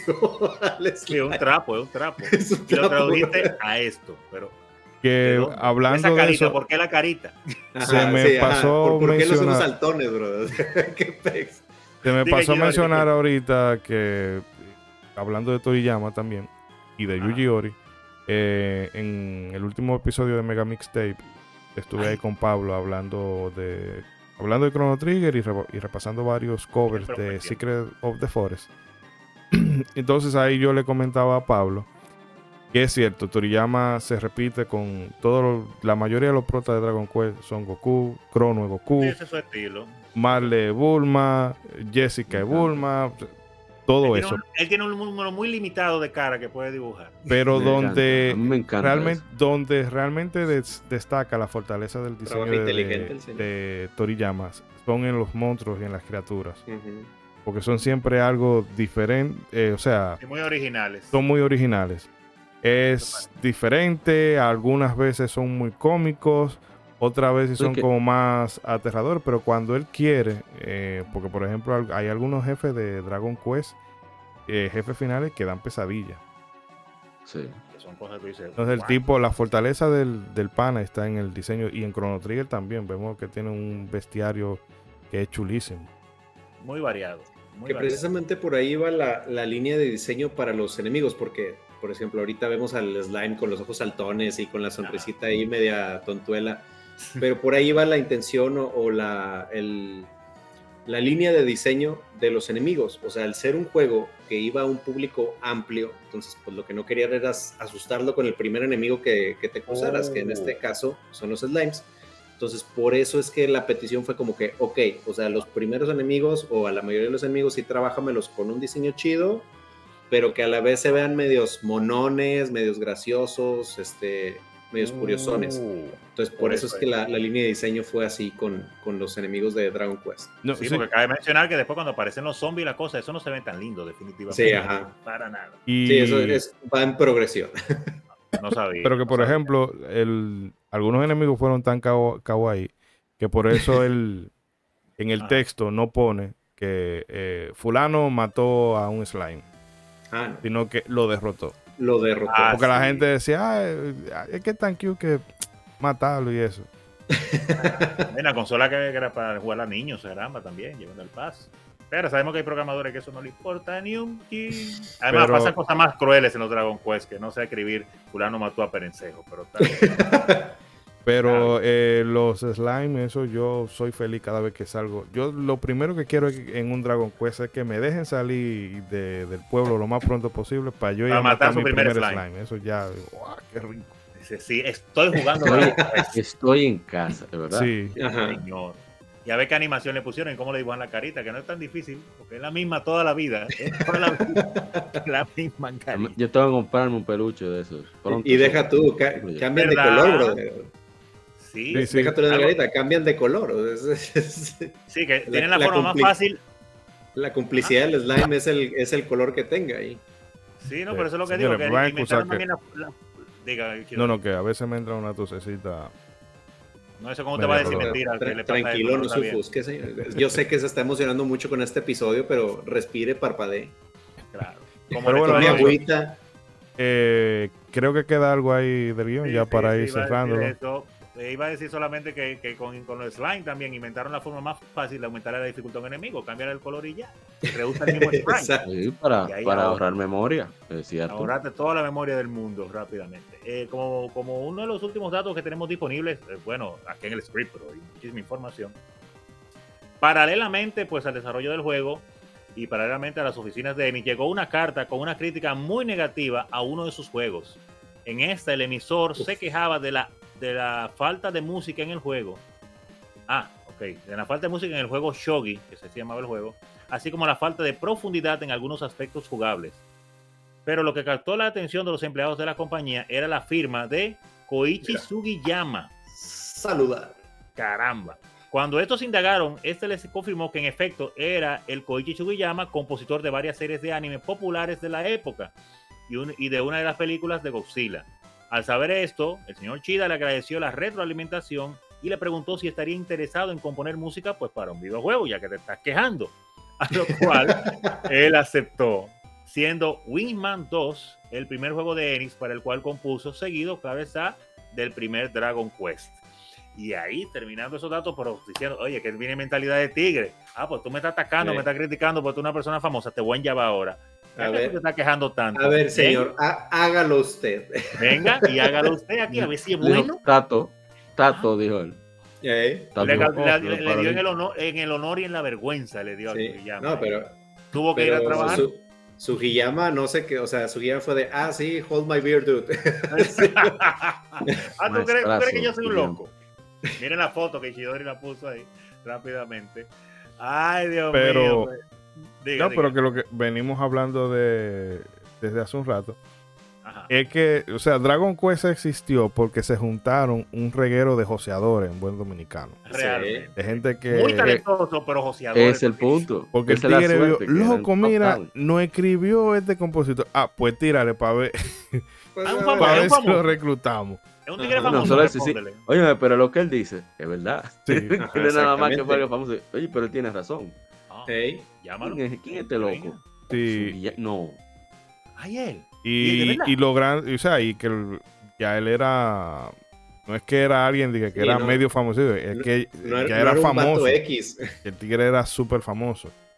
Porque él era, eh, ¿cómo se dice esta vaina? Era locutor Compositor. radial, compositor. eh, estaba, hizo, estaba en la película jingles, de. Ujú. de Gatchaman, eh, Cyber 09, Godzilla vs. Hedora, en fin. Que el tipo tenía un pedigrí de chupa usted y déjame el cabo. Ya, ya venía bien armado el señor. Y que otra cosa, Sí, en un ese- principio. eh, ah, bueno, yo creo que no queda más nada ahí, Ronzo. No, no queda más nada. Aquí tengo cosas en la cabeza, pero sigue. Porque bueno, hay un asunto que Nakamura estaba predispuesto con Yuji Ori. eh, con, perdón, con Sugiyama. Mm. Primero, porque señores, Sugiyama yo siempre lo he visto viejo en fotos. Pero ya de ese momento era viejo. Porque la gente estaba miércoles, este viejo para acá, este señor mayor, que seguro va a venir con su riqueza y sus Ya cosas.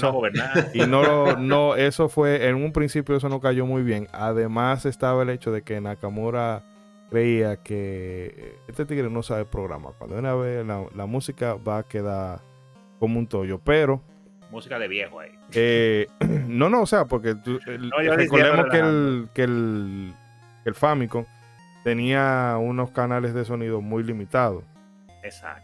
Entonces él diría, bueno, este tigre va a componer y va a querer hacer cosas Ajá. que no se van a poder no se van a poder programar y el tipo mm, mm, el tipo ok, estos son los canales estos son los sonidos que yo puedo hacer pues trabajo en base a eso No te preocupes, que yo soy duro. Toma. Yo hago Con dos permiso. notas. Con dos notas yo lo hago. y con una y con la mano y, que la, Y con la, y mano con la derecha zurda, sí. y con la zurda atada, ¿verdad? A la espalda, exacto. entonces que el tigre era un diablo el tigre era un diablo Talento Sí. increíble, caramba.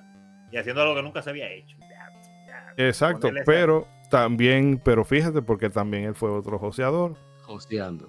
Sí. o sea la mente la idea que él tenía en la mente ok yo voy a hacer todo pues después yo voy a agarrar voy a hacer unos conciertos sinfónicos y Porque los hijos de los hijos de mis hijos Él van a estar bañándose en cuarto. Él fue el pionero en hacer conciertos. Sí. Uno, Sí. Bueno, no el primero, Ah. pero fue uno de los primeros en hacer conciertos sinfónicos de videojuegos en Japón o en el mundo, como quien dice. En Japón fue Sí. que se inició esa. La gente pagando de conciertos. música de videojuegos, Dios mío. ¿no? Y vendiendo los discos, con- conciertos para Exacto. eh, versiones para piano, conciertos, suites. Esas suites son bellísimas. Son una obra de arte. La suite de Dragon Quest 4, eso es una cosa hermosísima. De hecho, que en pa- la 8. Creo que ahí. Bueno, entre tanto, ahí, ahí- ahí viene, ahí viene APA, señores, porque APA tiene, con- Estoy APA sí tiene con buscando. qué echarnos. Estoy buscando dónde lo dice. Ah, bueno, aquí lo dice. Vamos a ver si se puede leer. Bueno, aquí dice, no se puede leer. Pero dice, Dice, música, es una ventaja que tuvimos nosotros en Occidente para tratar de, de enchularnos más el juego. En Japón salió MIDI. Pero aquí en América salió grabada por Orquesta Filarmónica Metropolitana de Tokio. o- orquesta- Conducida por el maestro Koichi Sugiyama. Uf, Uf, uf. De la música, oye, cuando yo lo jugué la primera vez, yo iba a, los- a ciertos pueblos para escuchar cierta pieza. ajá, Porque es así de maravilloso. wow. Así así. No, y que un, gran apunte es de que el maestro Sugiyama, o sea, le da esta esencia muy orquestal a la música. O sea, aunque en ese momento solo veíamos blips, blaps de, de los fierros del Super Nintendo, pero tú tenías este sentimiento de que, que se estaba oyendo música orquestal, o sea, el simple hecho del pam, param, pam, pam, Pam, pam, pam, pam, pam, pam. O sea, Es verdad. no era- a- ahorita, ahorita cantamos el himno. Pero, Exacto. o sea, no era como, por ejemplo, o sea, yéndonos a, a- a Nintendo, todo esto más tropical de Mario o cosas más de acción, de los shooters, o sea, no, o sea, esto era un sentimiento orquestal, o sea, de cuando vas eh, en el mapa o cuando estás en los pueblos eh, o cuando estás en el palacio,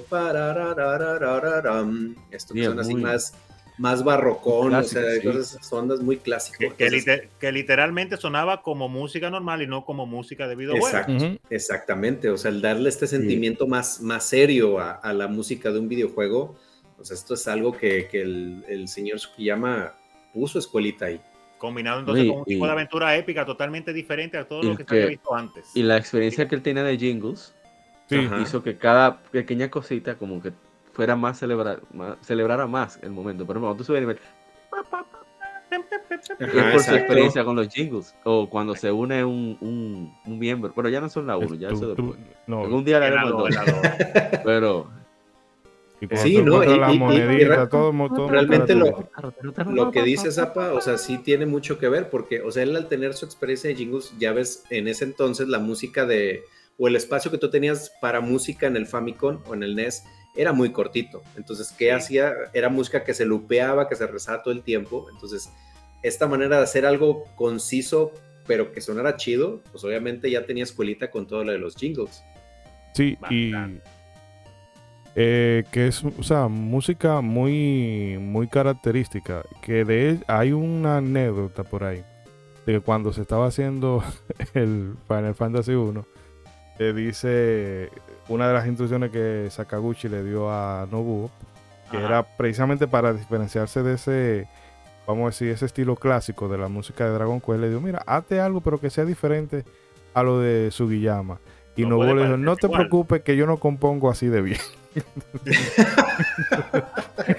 No te- como él no me va a salir, por más que yo quiera, como él lo hace, no me va a salir. Yo no compongo así de bueno.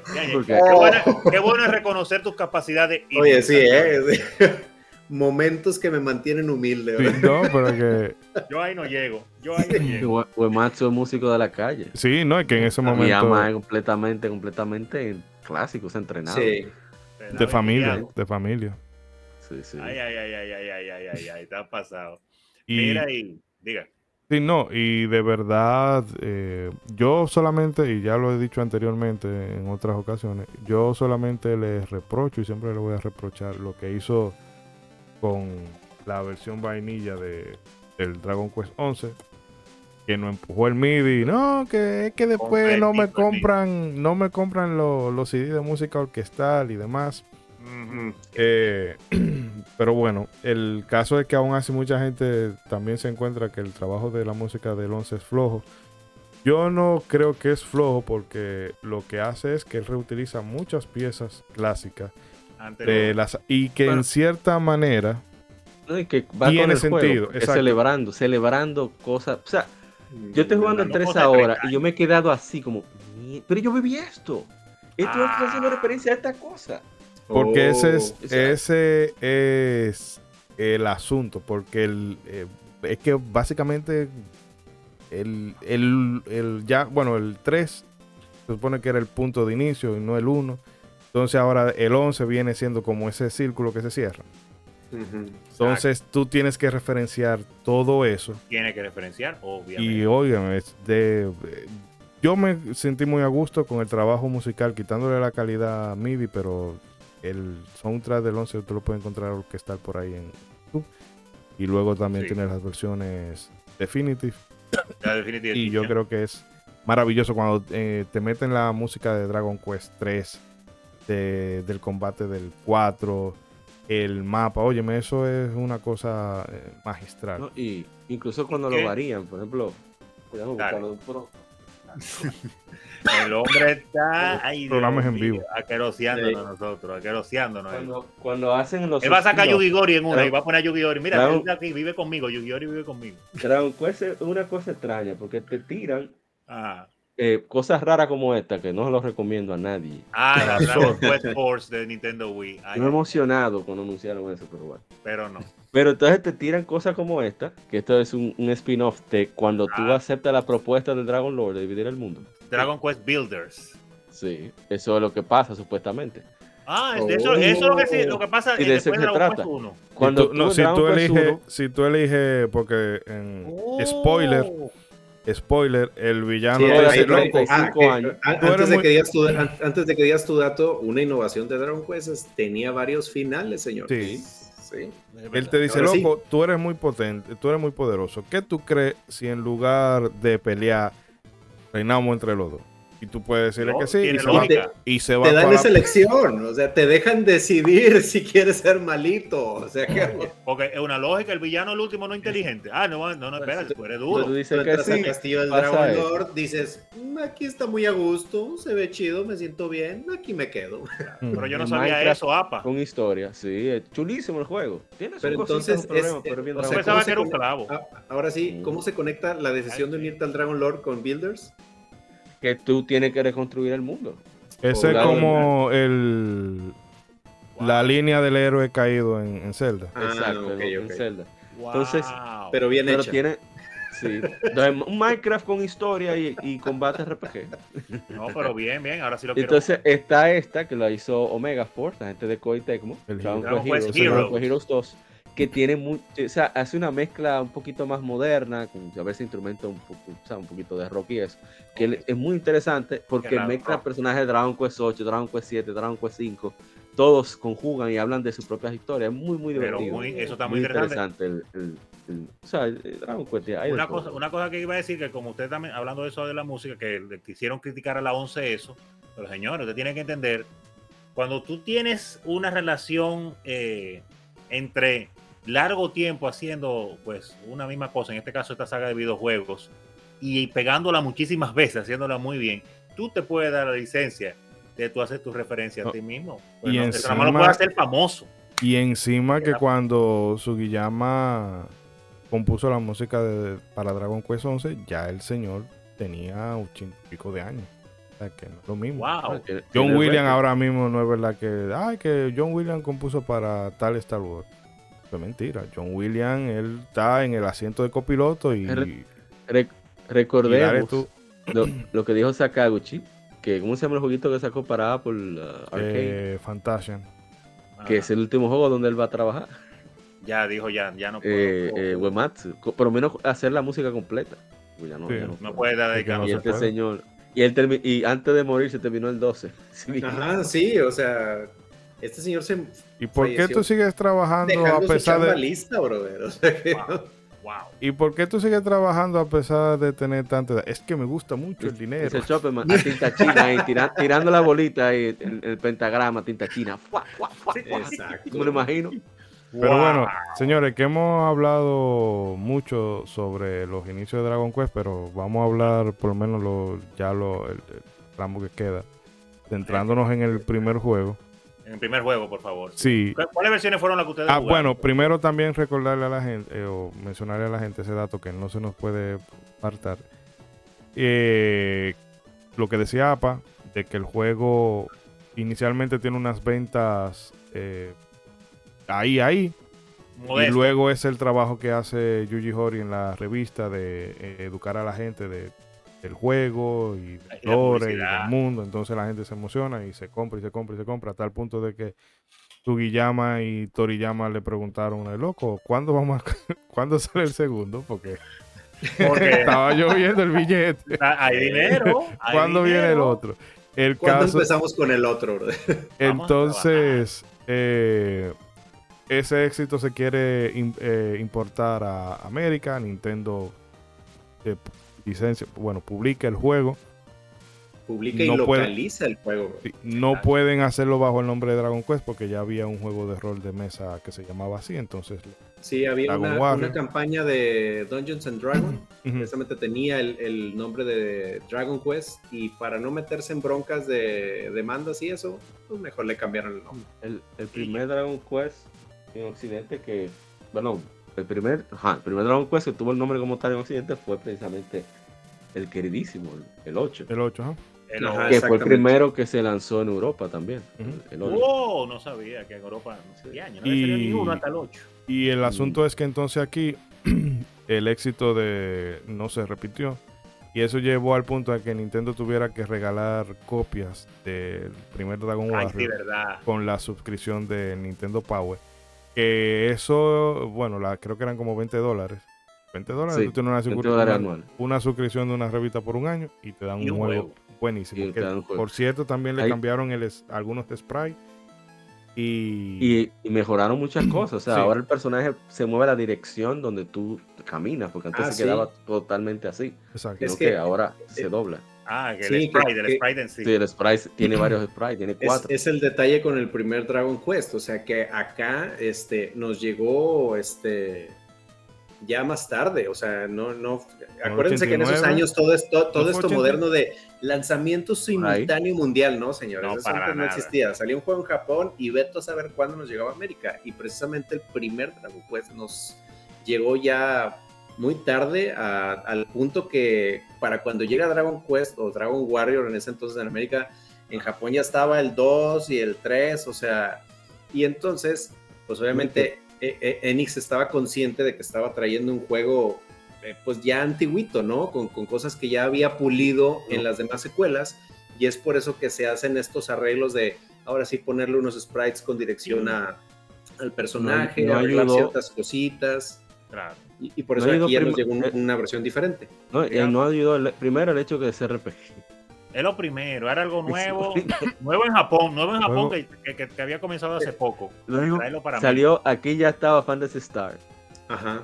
y ya estaba también Final Fantasy. Final todo se veía Sí. feo, se veía feo al lado de, to- to- de todos esos monstruos. O sea, estaba Sí, o sea, y, y es que en ese momento, o sea, para acá el público americano, o sea, los juegos de acción era, el- era lo chido, o sea, era un juego más digerible, más fácil de avanzar, con los gráficos más llamativos. Entonces, para cuando llega Dragon Quest, pues ya, ya teníamos juegos como los que menciona APA, o sea, para empezar ya estaba Final Fantasy que gráficamente para ese entonces ya era más llamativo que el primer Dragon Quest. Este, ya estaba Ninja Gaiden, ya estaban juegos como los Mario, este, para ese entonces. Entonces, realmente fue como un momento de mal timing, brother, o sea, en el que justo llega acá, o sea, llega un momento en el que el juego que estás lanzando ya le habías pulido varias cosas, entonces, pues no sé, o sea, pudieron haber optado por traer una de las versiones más actualizadas, o sea, en vez del primero. Mm, Y de hecho, que no sé cómo no se apro Tal vez porque en ese momento América Latina no era tan mercado tan importante. Porque No era mercado en ese tiempo, pero está bien. el tema del anime de, de Fly debieron como Sí, lo debieron capitalizar. exacto, capitalizarlo para Hubiera que ayudado eso se bastante. trasladara por lo menos en venta. Pero Acuérdate que, que ni siquiera el arte de portada era completamente diferente. Si tenemos lo que tenemos ahí de fondo, a ver dónde veo, lo que tenemos ahí de fondo, esa Ajá. hermosa imagen de enfrentamiento del guerrero, de la, del, de- de- descendiente por de Toriyama. contra el dragón, contra el dragón Lord de Toriyama, una cosa bellísima. Todavía hoy trasciende el tiempo. Pero en Occidente tenemos una cosa que no Sí, es no, terrible, horrible. no es mala. horrible, En, horrible. en- Sí, en pero- otro No, bueno. episodio de portadas cambiadas en clásica, América. O sea, pudo ser peor, pero una. Es muy genérico. Exacto. Es muy genérico eso, está bien hecho, pero es muy genérico. Tú no sabes ni siquiera Sí. bien qué es lo que es con el juego, con ver esa Pues es que no si te fijas, lo tuvieron que traducir a Dungeons and Dragons. Haz de cuenta. Exacto, Exactamente. eso Tuvieron fue. que hacer esa Eso. traducción de, mira, esto se ve muy japonés, está muy acá, aquí les va a alinear todo ese Esto es lo que le gusta a los norteamentos. Ha- Hazlo más Dungeons and Dragons. Y que bueno, también otras cosas, eh, rescatando ahora ciertos eh, elementos del juego. El juego tenía cosas muy modernas para su estándar, porque por ejemplo, en un JRPG, tú tienes ahora, no sé, mil de experiencia, te mueres, ya esa experiencia tú la perdiste. El juego aquí lo que hace es que se te queda con la mitad del dinero. Ajá. Que igual eso te es, No te mueres. que igual eso es peor, Sí, No duele duele. mucho, duele mucho. Porque el- si el tú dinero. tienes rato farmeando para comprarte una Iron Sword de, de mil pesos porque te están rompiendo la madre Sí, sí, es verdad. y te matan pan, y tú perdiste esos 500 y tienes que volver a fajarte con todos esos tigres para reunir esos mil de nuevo, óyeme, eso te da en la madre. Un dolor. Justo esa, esa fue mi anécdota de bienvenida cuando ya le oye Shidori, pues ya, ya empecé Dragon Quest y Shidori me dice, Ah. no, mira, ve al primer pueblo y junta lana para comprarte estas dos cosas. Pues ahí estaba yo jugando Dragon Quest derechito, bro. Tranquilo. Me faltaban 10 monedas de oro para completar la, el arma y la cosa esa y me mataron y yo no sabía que me iban a quitar el dinero. Entonces, de repente, chico, mire, como que tengo la de lo que tenía. Creo, creo que Pokémon, que casi ahí, nadie ahí- fue donde me igual, dije, ah, ahí fue donde me dije, ah, por eso Pokémon es así. exacto. Ya, De ahí mi tristeza como que se volvió curiosidad de que, ah, mira, por eso Pokémon es así, bro. El, el juego, bueno, como hace la cosa Hori, que el juego no solamente te habla a través del texto, sino de las circunstancias, de lo que sucede. Sí. Hay un pueblo al suroeste, que no recuerdo el nombre, que está destruido, que es un reflejo Sí. De lo que podría pasar si tú no resuelves el, asunto con Dragon Lord. la Ah, es verdad, situación. sí. Y yo estoy ahí buscando, ah, bueno, me dijeron que había una vaina de Edri aquí, yo voy a buscar, porque creo Sí. que eso es lo que estamos haciendo en este juego. Llega al cuadrito y aparece ese tigre con el hacha gigante y yo, pues. No. Pang, sonado para atrás. Yo, mierda. Y un viaje, y un viaje. Y un Sí, viaje. porque Está durísimo. yo, yo vengo ahora, no te apures, como decía Grindy, ahí, ta, ta, ta, ta, ta, ta. ven, haz lo que tú quieras. Esto no se va a quedar así, la venganza, la parte 2, la venganza. ¿Sabes? No, La parte 2 siempre se va en venganza. El retorno de, a eso fue. El retorno. Pero ese- En, en rojo fue lo que pude ganar. Esto ahora es personal. Y lo lograste por lo menos ganarle, porque es bien difícil. Pero Porque- iba a ver que sí, diga. No, que aquí básicamente tú tienes que hacer una gestión. Más que pensar en, en términos de, de tu fuerza y demás, es como en cuántos turnos yo puedo matar a este enemigo. Sí, Porque ahí gusta tú vas, a ver, tú vas a saber, ok, este cuatro turnos. Pam, pam, le di, ya le he dado dos fundazos. Me, me Eh, adoptaré, me. Tengo, Hierba. tengo tanto de vida.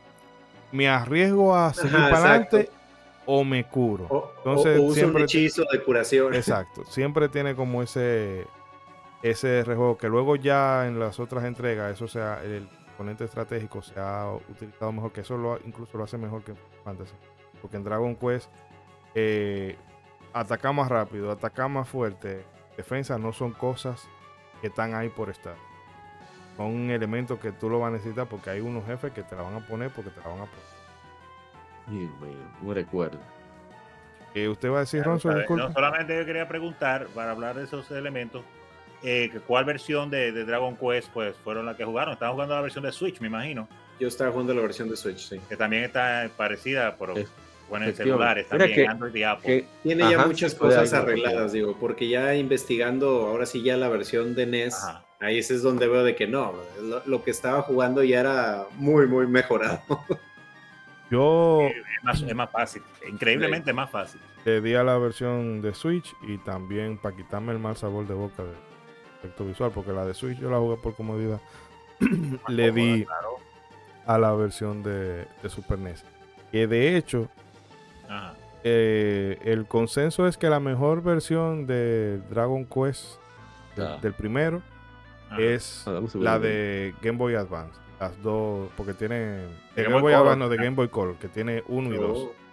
A mí lo que no me gusta de esa versión es que no me gustan cuando los textos, o sea, que media caja de texto, la pantalla es media caja de texto y las letras son grandísimas y yo siento que eso como que, míralo ahí. Vámonos. Dragon Quest. Ah, ahí en el Switch, ahí está en el Switch, Entonces, en la consola. eh, pero la, yo creo que la versión de Super Nintendo es bastante buena, pero como quizás es más complicado de conseguir para la gente que la quiera de forma oficial, bueno, pues tienen el pack 1 y 2 de... No, no sé si sea muy diferente cómo suena el soundtrack de la de Switch a la de Super Nintendo, pero personalmente me gusta más cómo suena la versión de Super Nintendo que la, la moderna. Sí, Sí, a pesar la- de que suena muy bien el, soundtrack. el Switch, eh, suena muy bien como quiera. Sí, no, porque es una eh, eh, or- orquestal. Sí, ahí, ahí ya se nota más la orquesta. Sí, pero sí, la claro, de la tecnología de ahora. La de Super Nintendo suena bastante bien. Sí, yo en lo personal he jugado pues eh, la versión de NES, obviamente, y la versión de, Super. Nintendo, la, la- la- la- las acabé las dos. Eh, la de Switch eh, y de celular, que, que se parecen en gráfica a la misma de celulares, también está en PlayStation 4, creo también. No la he, no, no la he jugado.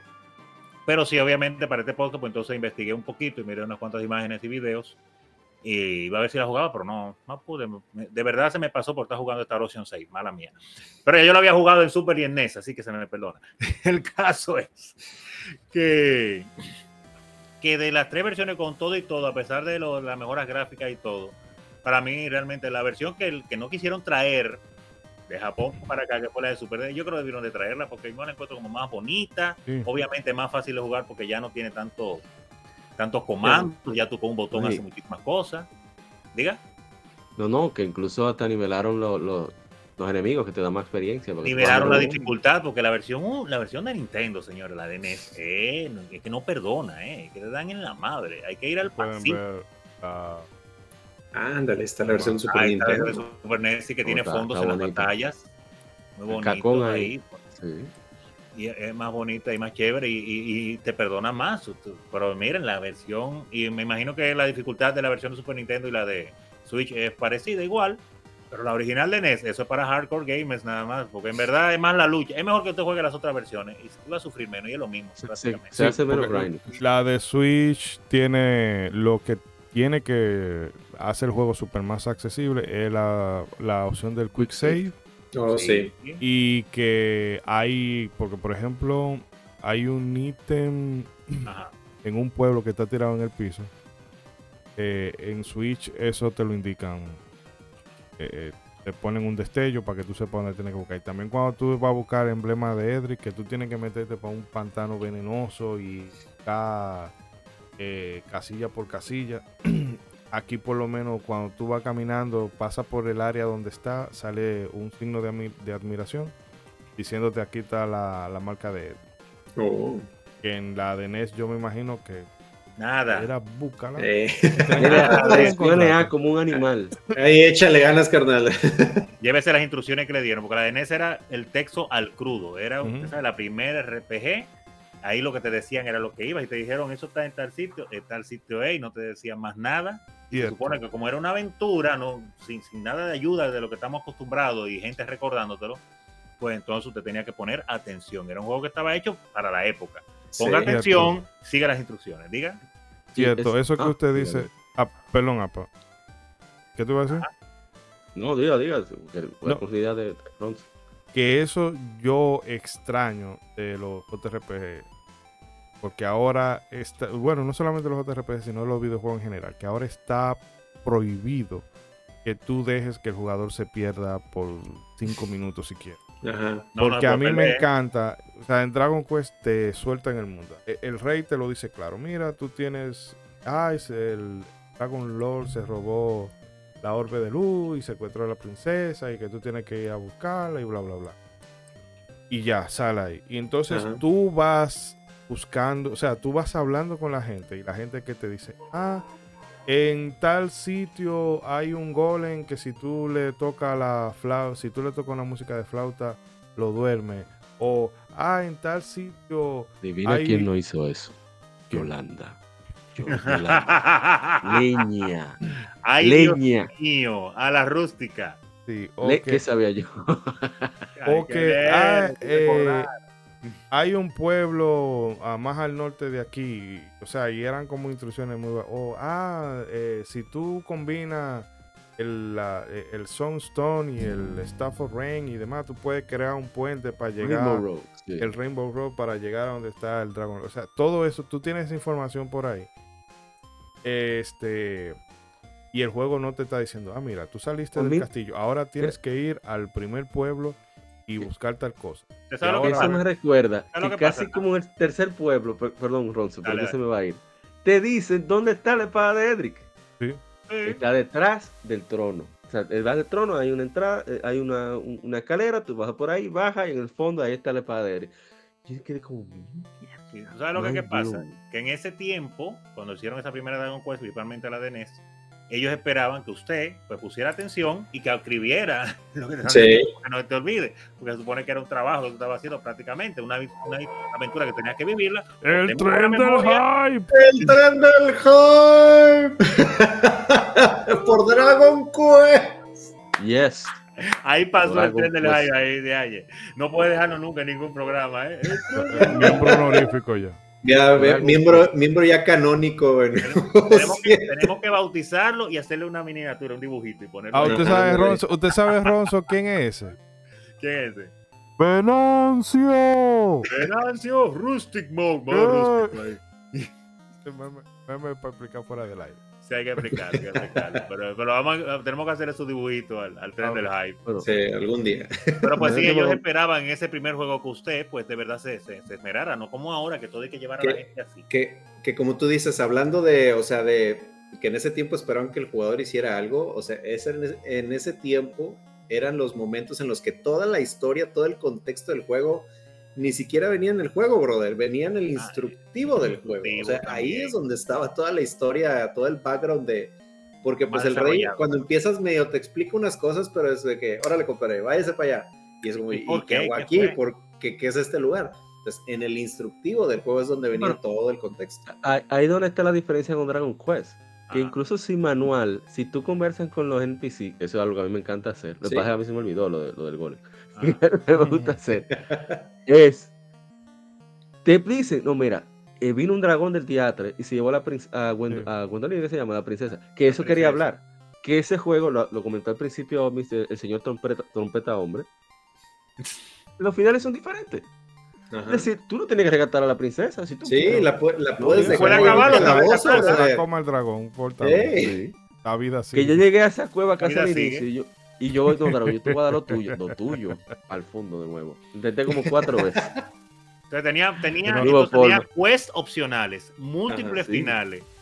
Eh, un sistema totalmente innovador en cuanto a, hacer el juego y toda la cosa. O sea, ese juego es, es increíble, mano. Inclusive el rescate de la princesa fue tan relevante en el entretenimiento que hay muchísimas parodias del bridal carriage, de, de llevar a la novia, Mm. porque tú la tienes que llevar. Yo no la llevé, yo hice Literal. zoom, volví a- mira, mira a tu muchacha ahí. Ya zoom, saliste ¿no? de eso. Sí. Zoom es el hechizo Ahora que, para eh, tú transportar. Exacto. Que esa, para que no lo sabe. la princesa me acordó la canción esa de ¿Tú quieres que sea chivirica? Sí, porque obligado. Porque ella, y que mira, ella, ella- ay, Sí, porque no es por nada. Esa princesita era. de una vez la- era muy, no era muy decente esa princesa. la llevan y ya de una, ay, No, pero ya tú eres mi porque sí. marido, tú eres mi marido. porque sí, Entonces, porque de sí, ti, papi. Esto es tuyo. Esto es tuyo, papi. sí, es obligado. y no es de que, que Bueno. yo no quiero, No, pero tienes que. Tienes que, Ajá. tú me Ajá. tienes que querer. Sí, You have to. Y cursi. Que ellos era, mismos, para que vean cómo la cosa se conecta, ellos parodian eso con Robin Hood. Robin Hood, Robin Hood, es una parodia de Robin Hood que sale en Dragon Quest 3, que es un ladronazo, que cada vez que tú lo vences, él te, te dice que va a cambiar. Entonces, obli- tú, tú le dices que no, dice que no, pero te juro que esta vez sí va a cambiar. Te juro que de verdad otra vez sí va a cambiar. Tienes que decirle que sí obligado. O sea, ellos mismos se, se, se, se van entrelazando. increíble. Parodia. La va- una vagabunda. No, sí. Es que en, Iba a ese, decir- en ese dale hace así, Pero, Dios eh, mío. caramba. como aletas de Respeto. poca. A que, a que tan baja la- la- el público femenino. Yo estoy diciendo. Por favor, no se vayan. Quédense ahí, quédense ahí. Sí. Que Que- tenemos dos tres cositas antes todavía de cerrar. Iba a decir que por- mío por- también también. lo de las versiones, porque este juego, pues obviamente con la obra que ha sido, pues como pueden ver, pues han tratado de mantenerle vivo la compañía, mantenerlo vivo la compañía tirando pues varias eh, versiones con el tiempo. La última es la que se ha visto, pues eh, pasada de, de celulares a las consolas como PlayStation 4 y Switch. Que eh, eh, in- eh, investigando un poco para este podcast, me di cuenta mirando un canal de YouTube de un señor que se llama Ginchu, que compró con X en vez de SH, que está haciendo un juego que se llama Flat World ahí. Él hizo un reportaje de un japonés, tenía que ser japonés, que hizo Dragon Quest 1 en Excel. Yo no sabía que en Excel se podía Demonios. siquiera intentar hacer un juego. Yo he visto la muchas cosas en. Excel, pero no un juego como Dragon Quest. Y él hizo Dragon Quest completo en Excel sin usar nada adicional ni programación, nada, no. Solamente con herramientas y fórmulas de Excel. ¿Por qué? Y él hizo Dragon Quest y lo metió en un archivo de Excel. Y yo, No, Lo voy a buscar ahorita en YouTube. si buscas un video de Ginshu ahí con X, él te quiere explicar Wow. esto. Mm. Tiene cara de loco, pero es duro él. Pero bueno, que señores. Eh, Hablando de por, siga, eh, no, vamos a, si quieren decir alguna cosita ya, comentario final cerrando, eh, algo que quieran dejar dicho de este primer título y valoración de la saga en general. Ah, mira, lo primero que yo estoy to- totalmente y absolutamente convencido después de este programa, que ni a APA ni a Ishidori le ha gustado mucho esos juegos. Ellos los compran para que se acaben rápido, hagan menos en el mundo y así no más personas los experimenten. Pero casi no les han gustado estos juegos. No, Yo no, considero no, no. que son unos juegos interesantes. Son juegos como el meme de Goku. Está bien. Está bien, son chéveres. son chéveres, Está pero- bien. Pero hablando de Dragon Quest 1, debo decir lo que siempre decimos que para exper- experimentarlo ahora en 2023, si usted dice, wow, me gustó la Dragon Quest 11 muchísimo, pero quiero conocer la, la saga anterior, pues vale la pena realmente jugarlo, principalmente sus remakes. Obviamente, no recomiendo mucho, a menos que usted sea super hardcore, ir a buscar la versión de NES, porque de verdad que es demasiado inc- tediosa, diría, no incómoda, sino demasiado tediosa por el sistema de comando, que para esta época ya no estamos acostumbrados a eso, y es muy, muy difícil y muy, como le dirían, un forgiven, no perdona, no perdona. no perdona, te matan de mala manera, en cualquier pedazo, te jalan muchísimo para pelear. Cuando te mueres y te quitan la mitad de la vida, y veces que tú has avanzado un pedazo tan difícil que tú, digo, del dinero, tú has pasado un pedazo tan difícil que tú mejor dices, sí, está bien, que se queden con esos cuartos, que te están haciendo falta, porque las Sí. armas y las armaduras son muy caras, muy caras, hay que grindear Cada centavo te, lo, te cuesta la vida ganarlo ahí en ese juego. Y hay que pararse a hacer muchos niveles, bastantes niveles y grindear mucho para conseguir dinero por las armaduras porque te hacen falta eso, que es un solo personaje, Dios mío. Sí. Y, y- y el juego es muy fuerte, muy difícil, hay que estar pues, poniendo demasiada atención a todo lo que te dicen. Es corto, tú lo puedes acabar en 10 horas o menos, Menos. este juego, la primera JRPG, pero vale la pena, independientemente de la versión que usted quiera jugar, que lo juegue, porque si a usted les gustan las JRPG o las RPG en general, esto es, no puede ser más histórico de ahí, fue la primera JRPG, no, no, no se puede más de ahí. Y ha seguido siendo exitosa. Y dime, tiene 20 años y aquí estamos haciendo un programa en modo 7 hablando de ello. O sea que es importante porque estamos hablando en 35. modo 7, la meca Sí. de los podcasts de Latinoamérica. Que de hecho, Oh. y eso no, o sea, eh, este programa lo íbamos a hacer en el mes de junio, pero caímos en cuenta y que ya abrí con eso, que ayer, Ajá. 27 de mayo, es o fue el aniversario número 36 de Dragon Quest, o sea, Ah, título y de la franquicia como tal. Exacto. O sea, Ya Ahora, ahora Fue- había que hacerlo ahora. sí, sí. Nu- Muy- muy nunca mejor dicho, pero ahora que está para aquí, Game Femérides. Sí. Si eso vaya, ya eso está en planes. Y Señores. eh, una cosita ahora hablando de niveles y demás, brevemente, que el, el máximo de nivel son 30. Y el La caso primera. es que si tú llegas a nivel 30, donde el rey, el rey te dice, sí, y que entonces, ¿qué tú has hecho que no ha ido a matar al Dragon Lord? O sea, tú Ah, yo no tienes sabía más- ese dato. Tú no tienes más nada que hacer, camina. Mira, no lo vi, no lo ese No lo resuelve. Ve a matar, tío, ya tú estás fuerte ya, ve, gánale. Pero bueno, Son cosas, cosas de, de, de, de Yu-Gi-Oh! y compañía, Dios mío. Son En- muy duros. en el caso tuyo, Apa, ¿Qué decir? Esta saga que yo la conocí. Mira la mano, apa. ahí, Yo lo jugué la primera también, vez con el 7. Llena de juegos. mm, Con Ay, el ay, 7 ay. lo jugué la primera vez. En, En PlayStation 1. Me pasé esas 6 horas de tutorial y tú dar un golpe. Tú, tú lo ves un monstrico, tú lo ves siquiera. Pero le di. Sí, Mira sí, que no la he es jugado esa, ya estoy preparado. ya No, yo- no, juega la, de, La- juega la de la- 3DS. la, sí, de la de 3DS. 3DL. 3DS es una hora solamente. Ah, wow, casi nada. Ok, Casi nada. Son como 4 la No, original. pero créame menos que una- mal. Lo vale. Es una vale. mejora, una Wow. mejora. Diatre, una hora nada más, casi nada. Bueno, una hora y Es, después es como una 20, saga que. 20 hasta que te habiliten los trabajos. Es. Eh, es una saga que te involucra de una manera que pocas. Hay mucha gente que se queja porque el, el protagonista es mudo, pero eso es intencional. Tú realmente te sientes parte de la aventura. Es tu aventura que vives a través del juego. Y mi recomendación con el primero, si usted no le importó los pequeños spoilers que dimos del juego, que salió hace casi 36 años, 37 años, qué sé yo, vaya lo más ciego posible, por sí. favor. Porque créame, yo disfruté ese juego como cosa loca. O sea, yo estaba vuelto con cada cosita que yo descubría, que no tuiteaba ni nada, porque yo quería jugar. Pero era realmente fascinante cada pequeño descubrimiento. Oh, pero mira, por eso fue que la doña me dijo que si conseguía tal cosa en tal sitio. Oh, pero mira, que la marca de... ¿Dónde estará eso? Me dice, no, me dice que Edric dejó algo por acá. Y el mensaje que te deja Edric también. Que luego, si tú sigues jugando toda la saga, tú juegas el segundo y después vas al 3, que está todo conectado pero de una manera magistral. Todo. Bueno, todo. voy a hacer un spoiler. Está tan conectado que en la 3 tú dejas los objetos que tú recoges en la 1. O sea, es una locura Exacto. eso. Entonces, eh, y eso yo me enteré sin querer a través de la lectura gaming. Sí, me estoy haciendo payola. Y a través de la lectura gaming, porque leí en la Nintendo Power que tenía la guía de, de- de Dragon Quest 3. Y dije, yo tengo que jugar esto. Necesito jugar esto.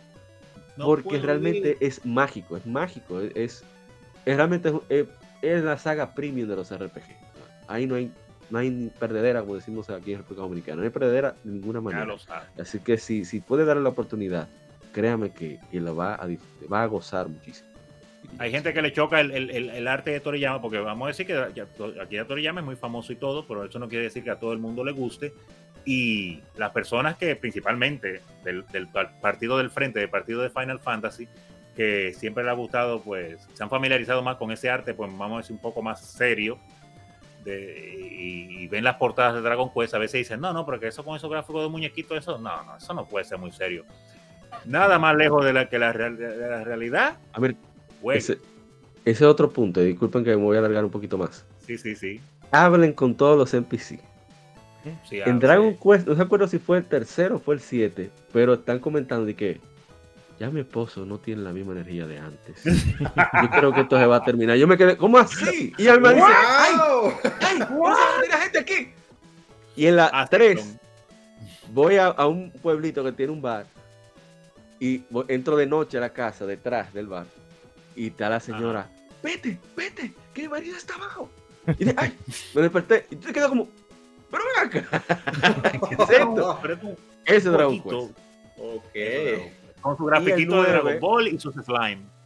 Y el, 9. y el, Puff Puff, no lo olviden. El, ah, el Puff Puff. El 9 es genial porque el 9 lo tradujo Nintendo en español, orden de Iwata. Iwata fue quien mandó a traerlo. Todos los juegos de Dragon Quest de 10 fue Iwata que dio la orden para traerlo porque él es fan.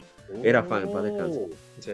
Y la 9 es especial porque si la juegas en español, la gente del norte habla con acento mexicano, la gente del sur habla con acento, argentino, y la gente del medio habla como cubanos, boricuas y nosotros oh también. A mí, ¿sabes qué? A mí, a mí yo tuve un problema con él. Órale.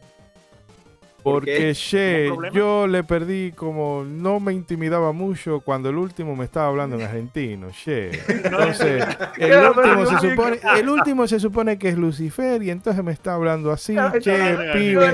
El diablo es argentino, el diablo es argentino. Y yo no podía porque yo me estaba imaginando la gente despertando. O ya, yo, yo no me lo pude tomar en serio. No pases de lanza, vato, no. Un saludo a la gente de Argentina. Y, al, el equipo de metal, lo que nos Pero bueno, alegría. César, valoración general país cerrando. Eh, no, pues digo que estamos hablando de un título que prácticamente moldeó lo que vendría siendo el, el JRPG, como bien ahorita mencionaba APA, y, y, que afectó a muchos otros géneros, porque señores, si existe el tema del héroe silencioso en los videojuegos, es gracias a Dragon Quest. Dragon Quest fue quien lo, quien lo propuso primero, precisamente como mencionaba APA, al decir, a ver, compadre, no le demos tanta personalidad ni tanta onda al, jugador, al personaje principal, porque lo que queremos es que el jugador se conecte, que él, que él sienta que él es el, el, héroe ahí, que él, que le pueda poner su nombre al héroe. Esto que nos emocionamos mucho actualmente de poner, ay, sí, yo, yo soy ese. Esto lo trajo Dragon Quest, o sea, imagínense. Eh, también hay que mencionar, obviamente, volver a mencionar la música, el cómo traen este concepto de música orquestal, de este concepto un poquito más, más serio, precisamente para hacerte sentir esta, eh, esto, esto de estar en una aventura épica, de, en una aventura que te esperan muchas cosas, de enfrentarte a grandes monstruos. Eso te lo transmitía la música. Es un juego que te premia el explorar, como decía Pa, el hablar con los NPCs el estar busque y busque entre las cosas es un juego que te lo premia, brother, porque muchas veces en los RPGs, y para que yo hablo con todos estos monitos, no me van a decir más que pura, puras ondas que nada que ver.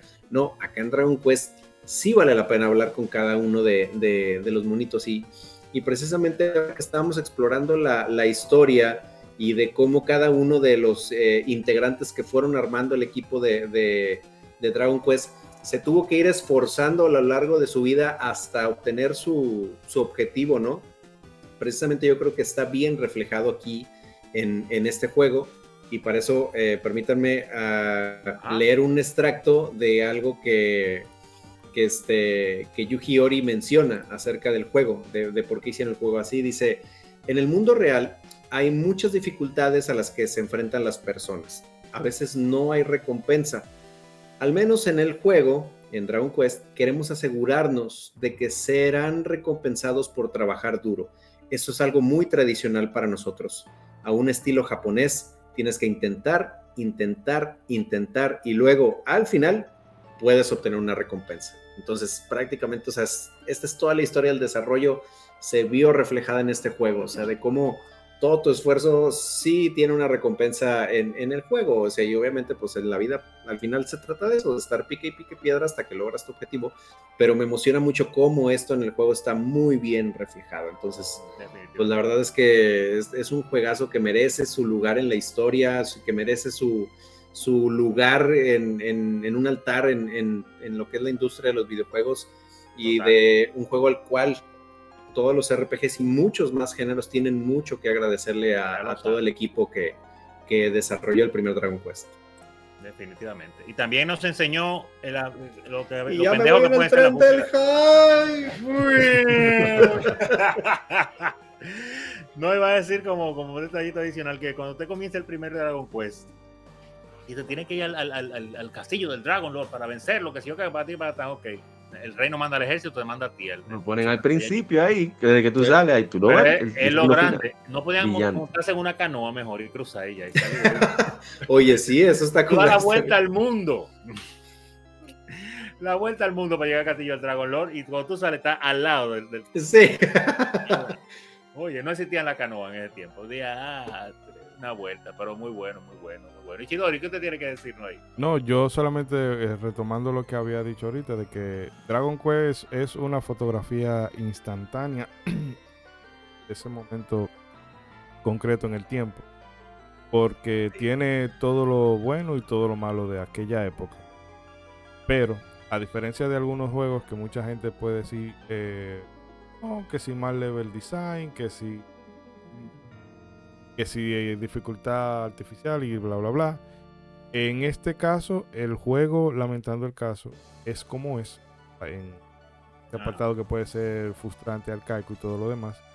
Porque es que no había, no se sabía. No había otro. Eso era, No había otro. esto fue el primer Picasso.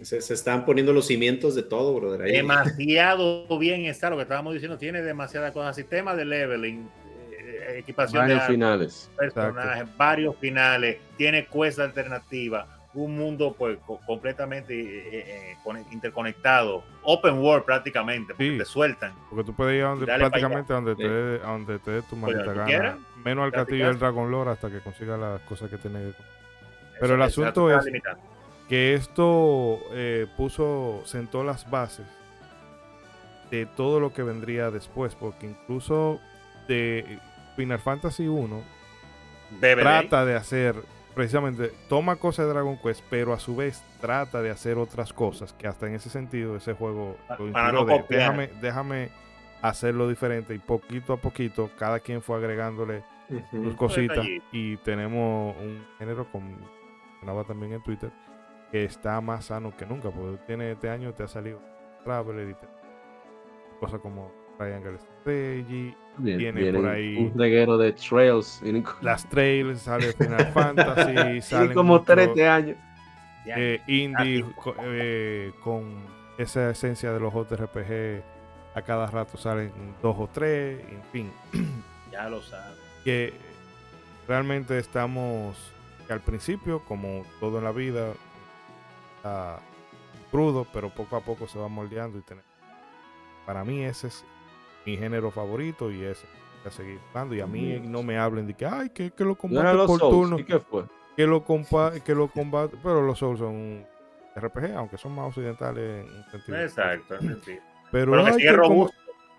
que el combate por turno, que eso está arcaico, hermano. Los únicos que se quejan del combate por turno son gente que no juegan juegos por- con, RPG. con por- eh, Ajá, con sí. combate por turno. Y sin importar eh, cómo es su situación, uno de los juegos mejores vendidos de la actualidad es un RPG por turno, que es Pokémon. Exacto. Entonces, Exacto.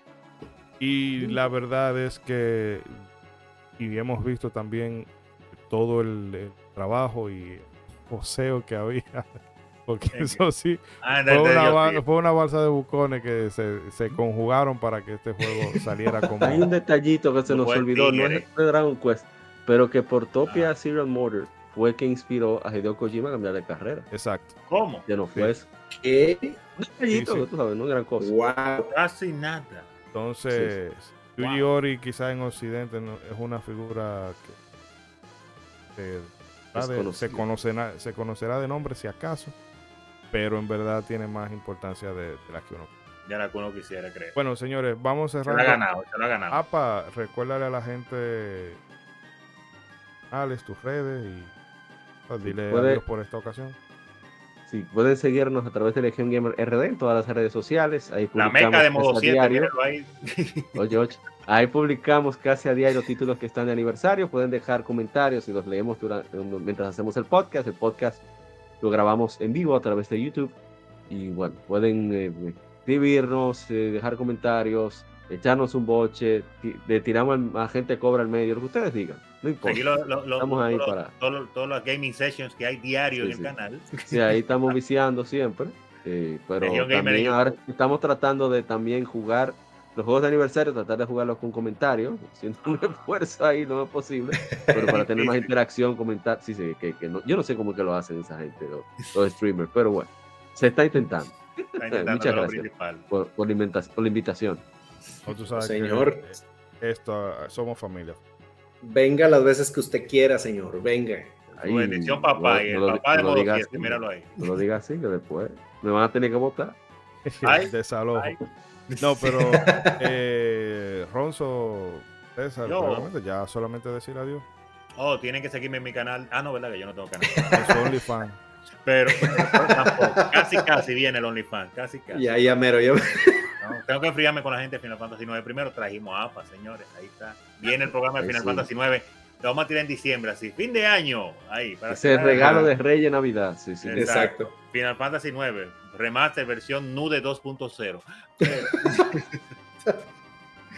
Pero nada, no agradecer, claro, está a la persona que nos han estado escuchando, a ustedes, mis queridos co- contertulios, que me hacen pasar un rato también, tanto grabando el programa como compartiendo con todos nuestros seguidores. Como siempre, recordarles, tenemos nuestra página de internet www.modo7podcast.com, donde pueden ver información de nosotros y de todos nuestros episodios, seguirnos, claro, en todas las redes, no solamente en YouTube y en Spotify, sino hay como 20 plataformas más de podcast. Escriba Modo 7 Podcast donde usted quiera. Síganos en Twitter, por favor, que ahí somos también bien activos. Tenemos canal de Telegram también, súper activo. Y nada, un abrazo para todos. Los- Antes. aquí le paso a Mr. Trump. Ah, diga, no, Ah, no, eh, cerrando. pa- Recuerden, por favor, darle a- en, ya hay ratings, ya puede evaluar en Spotify y puede Sí, dejar verdad. comentarios. Comentario. Así que deje su comentario, puede dejar su rating porque así llegamos más gente. Exacto. el hate ahí, no importa, yo lo absorbo. Sí, sí, Y sí, sí. un poco, Escríbale pero- ahí a Ronzo y le, se lo enviamos en pedacito también. Me dolió un poquito, pero lo, lo- lo recibo, lo recibo. el Tropenman, disculpe, ¿qué usted iba a decir? No, no pasa nada, señor. No, pues muchísimas gracias a ti que llegaste hasta acá. Tú, tú eres el verdadero héroe de estas El tierras. El Edric de este de modo 7. Muchísimas gracias por llegar hasta acá. Eh, gracias por conectarte. De nuevo, gracias porque le das clic a ese link donde quiera que, que lo hayas encontrado. este, y pues igual, gracias a mis compañeros por, por estar acá. Igual, como dice Ronzo, pues síganos ahí en las redes. Déjenos por favor su comentario en la caja de YouTube. Digo, yo sé, les agradezco muchísimo a todos los del chat en vivo que, que se reportan y que ahí están tirando este tirando sus comentarios, pero por favor déjenos un, un comentario en la, en la caja de comentarios ahí en YouTube, perdón por repetirme. Y pues igual, síguenos en las redes de, de Modo 7. Hoy no vino Brageek, pero sigan a Brageek también en sus canales, en, su carrera regular Brageek X también. Ahí síganlo. Este, y pues acá nos vemos en el próximo episodio. Muchísimas gracias. Y en efecto, ya hechas las labores ¿verdad? de Propagandísticas. y redes sociales. Eh, Tenemos un coffee también, tenemos un coffee, por si acaso no quieren dejar un café. Invite, invítenos un cafecito. Conviértase en productor de modo 7 desde un dólar. Siempre se nos olvida decirlo.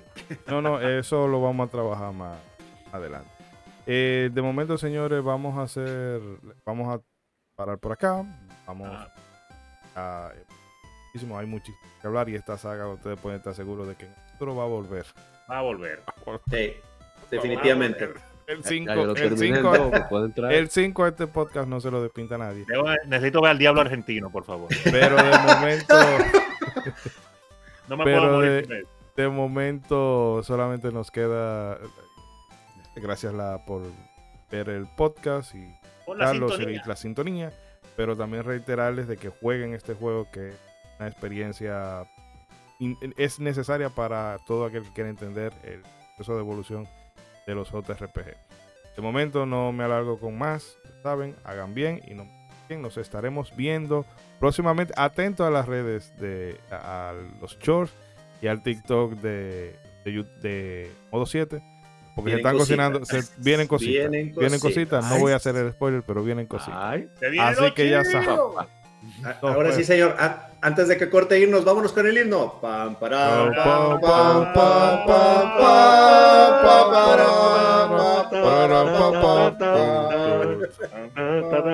Ey, no, no.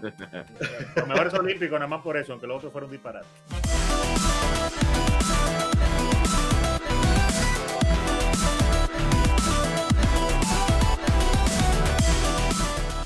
Modo 7 Podcast un espacio dedicado a lo mejor del videojuego retro y no tan retro.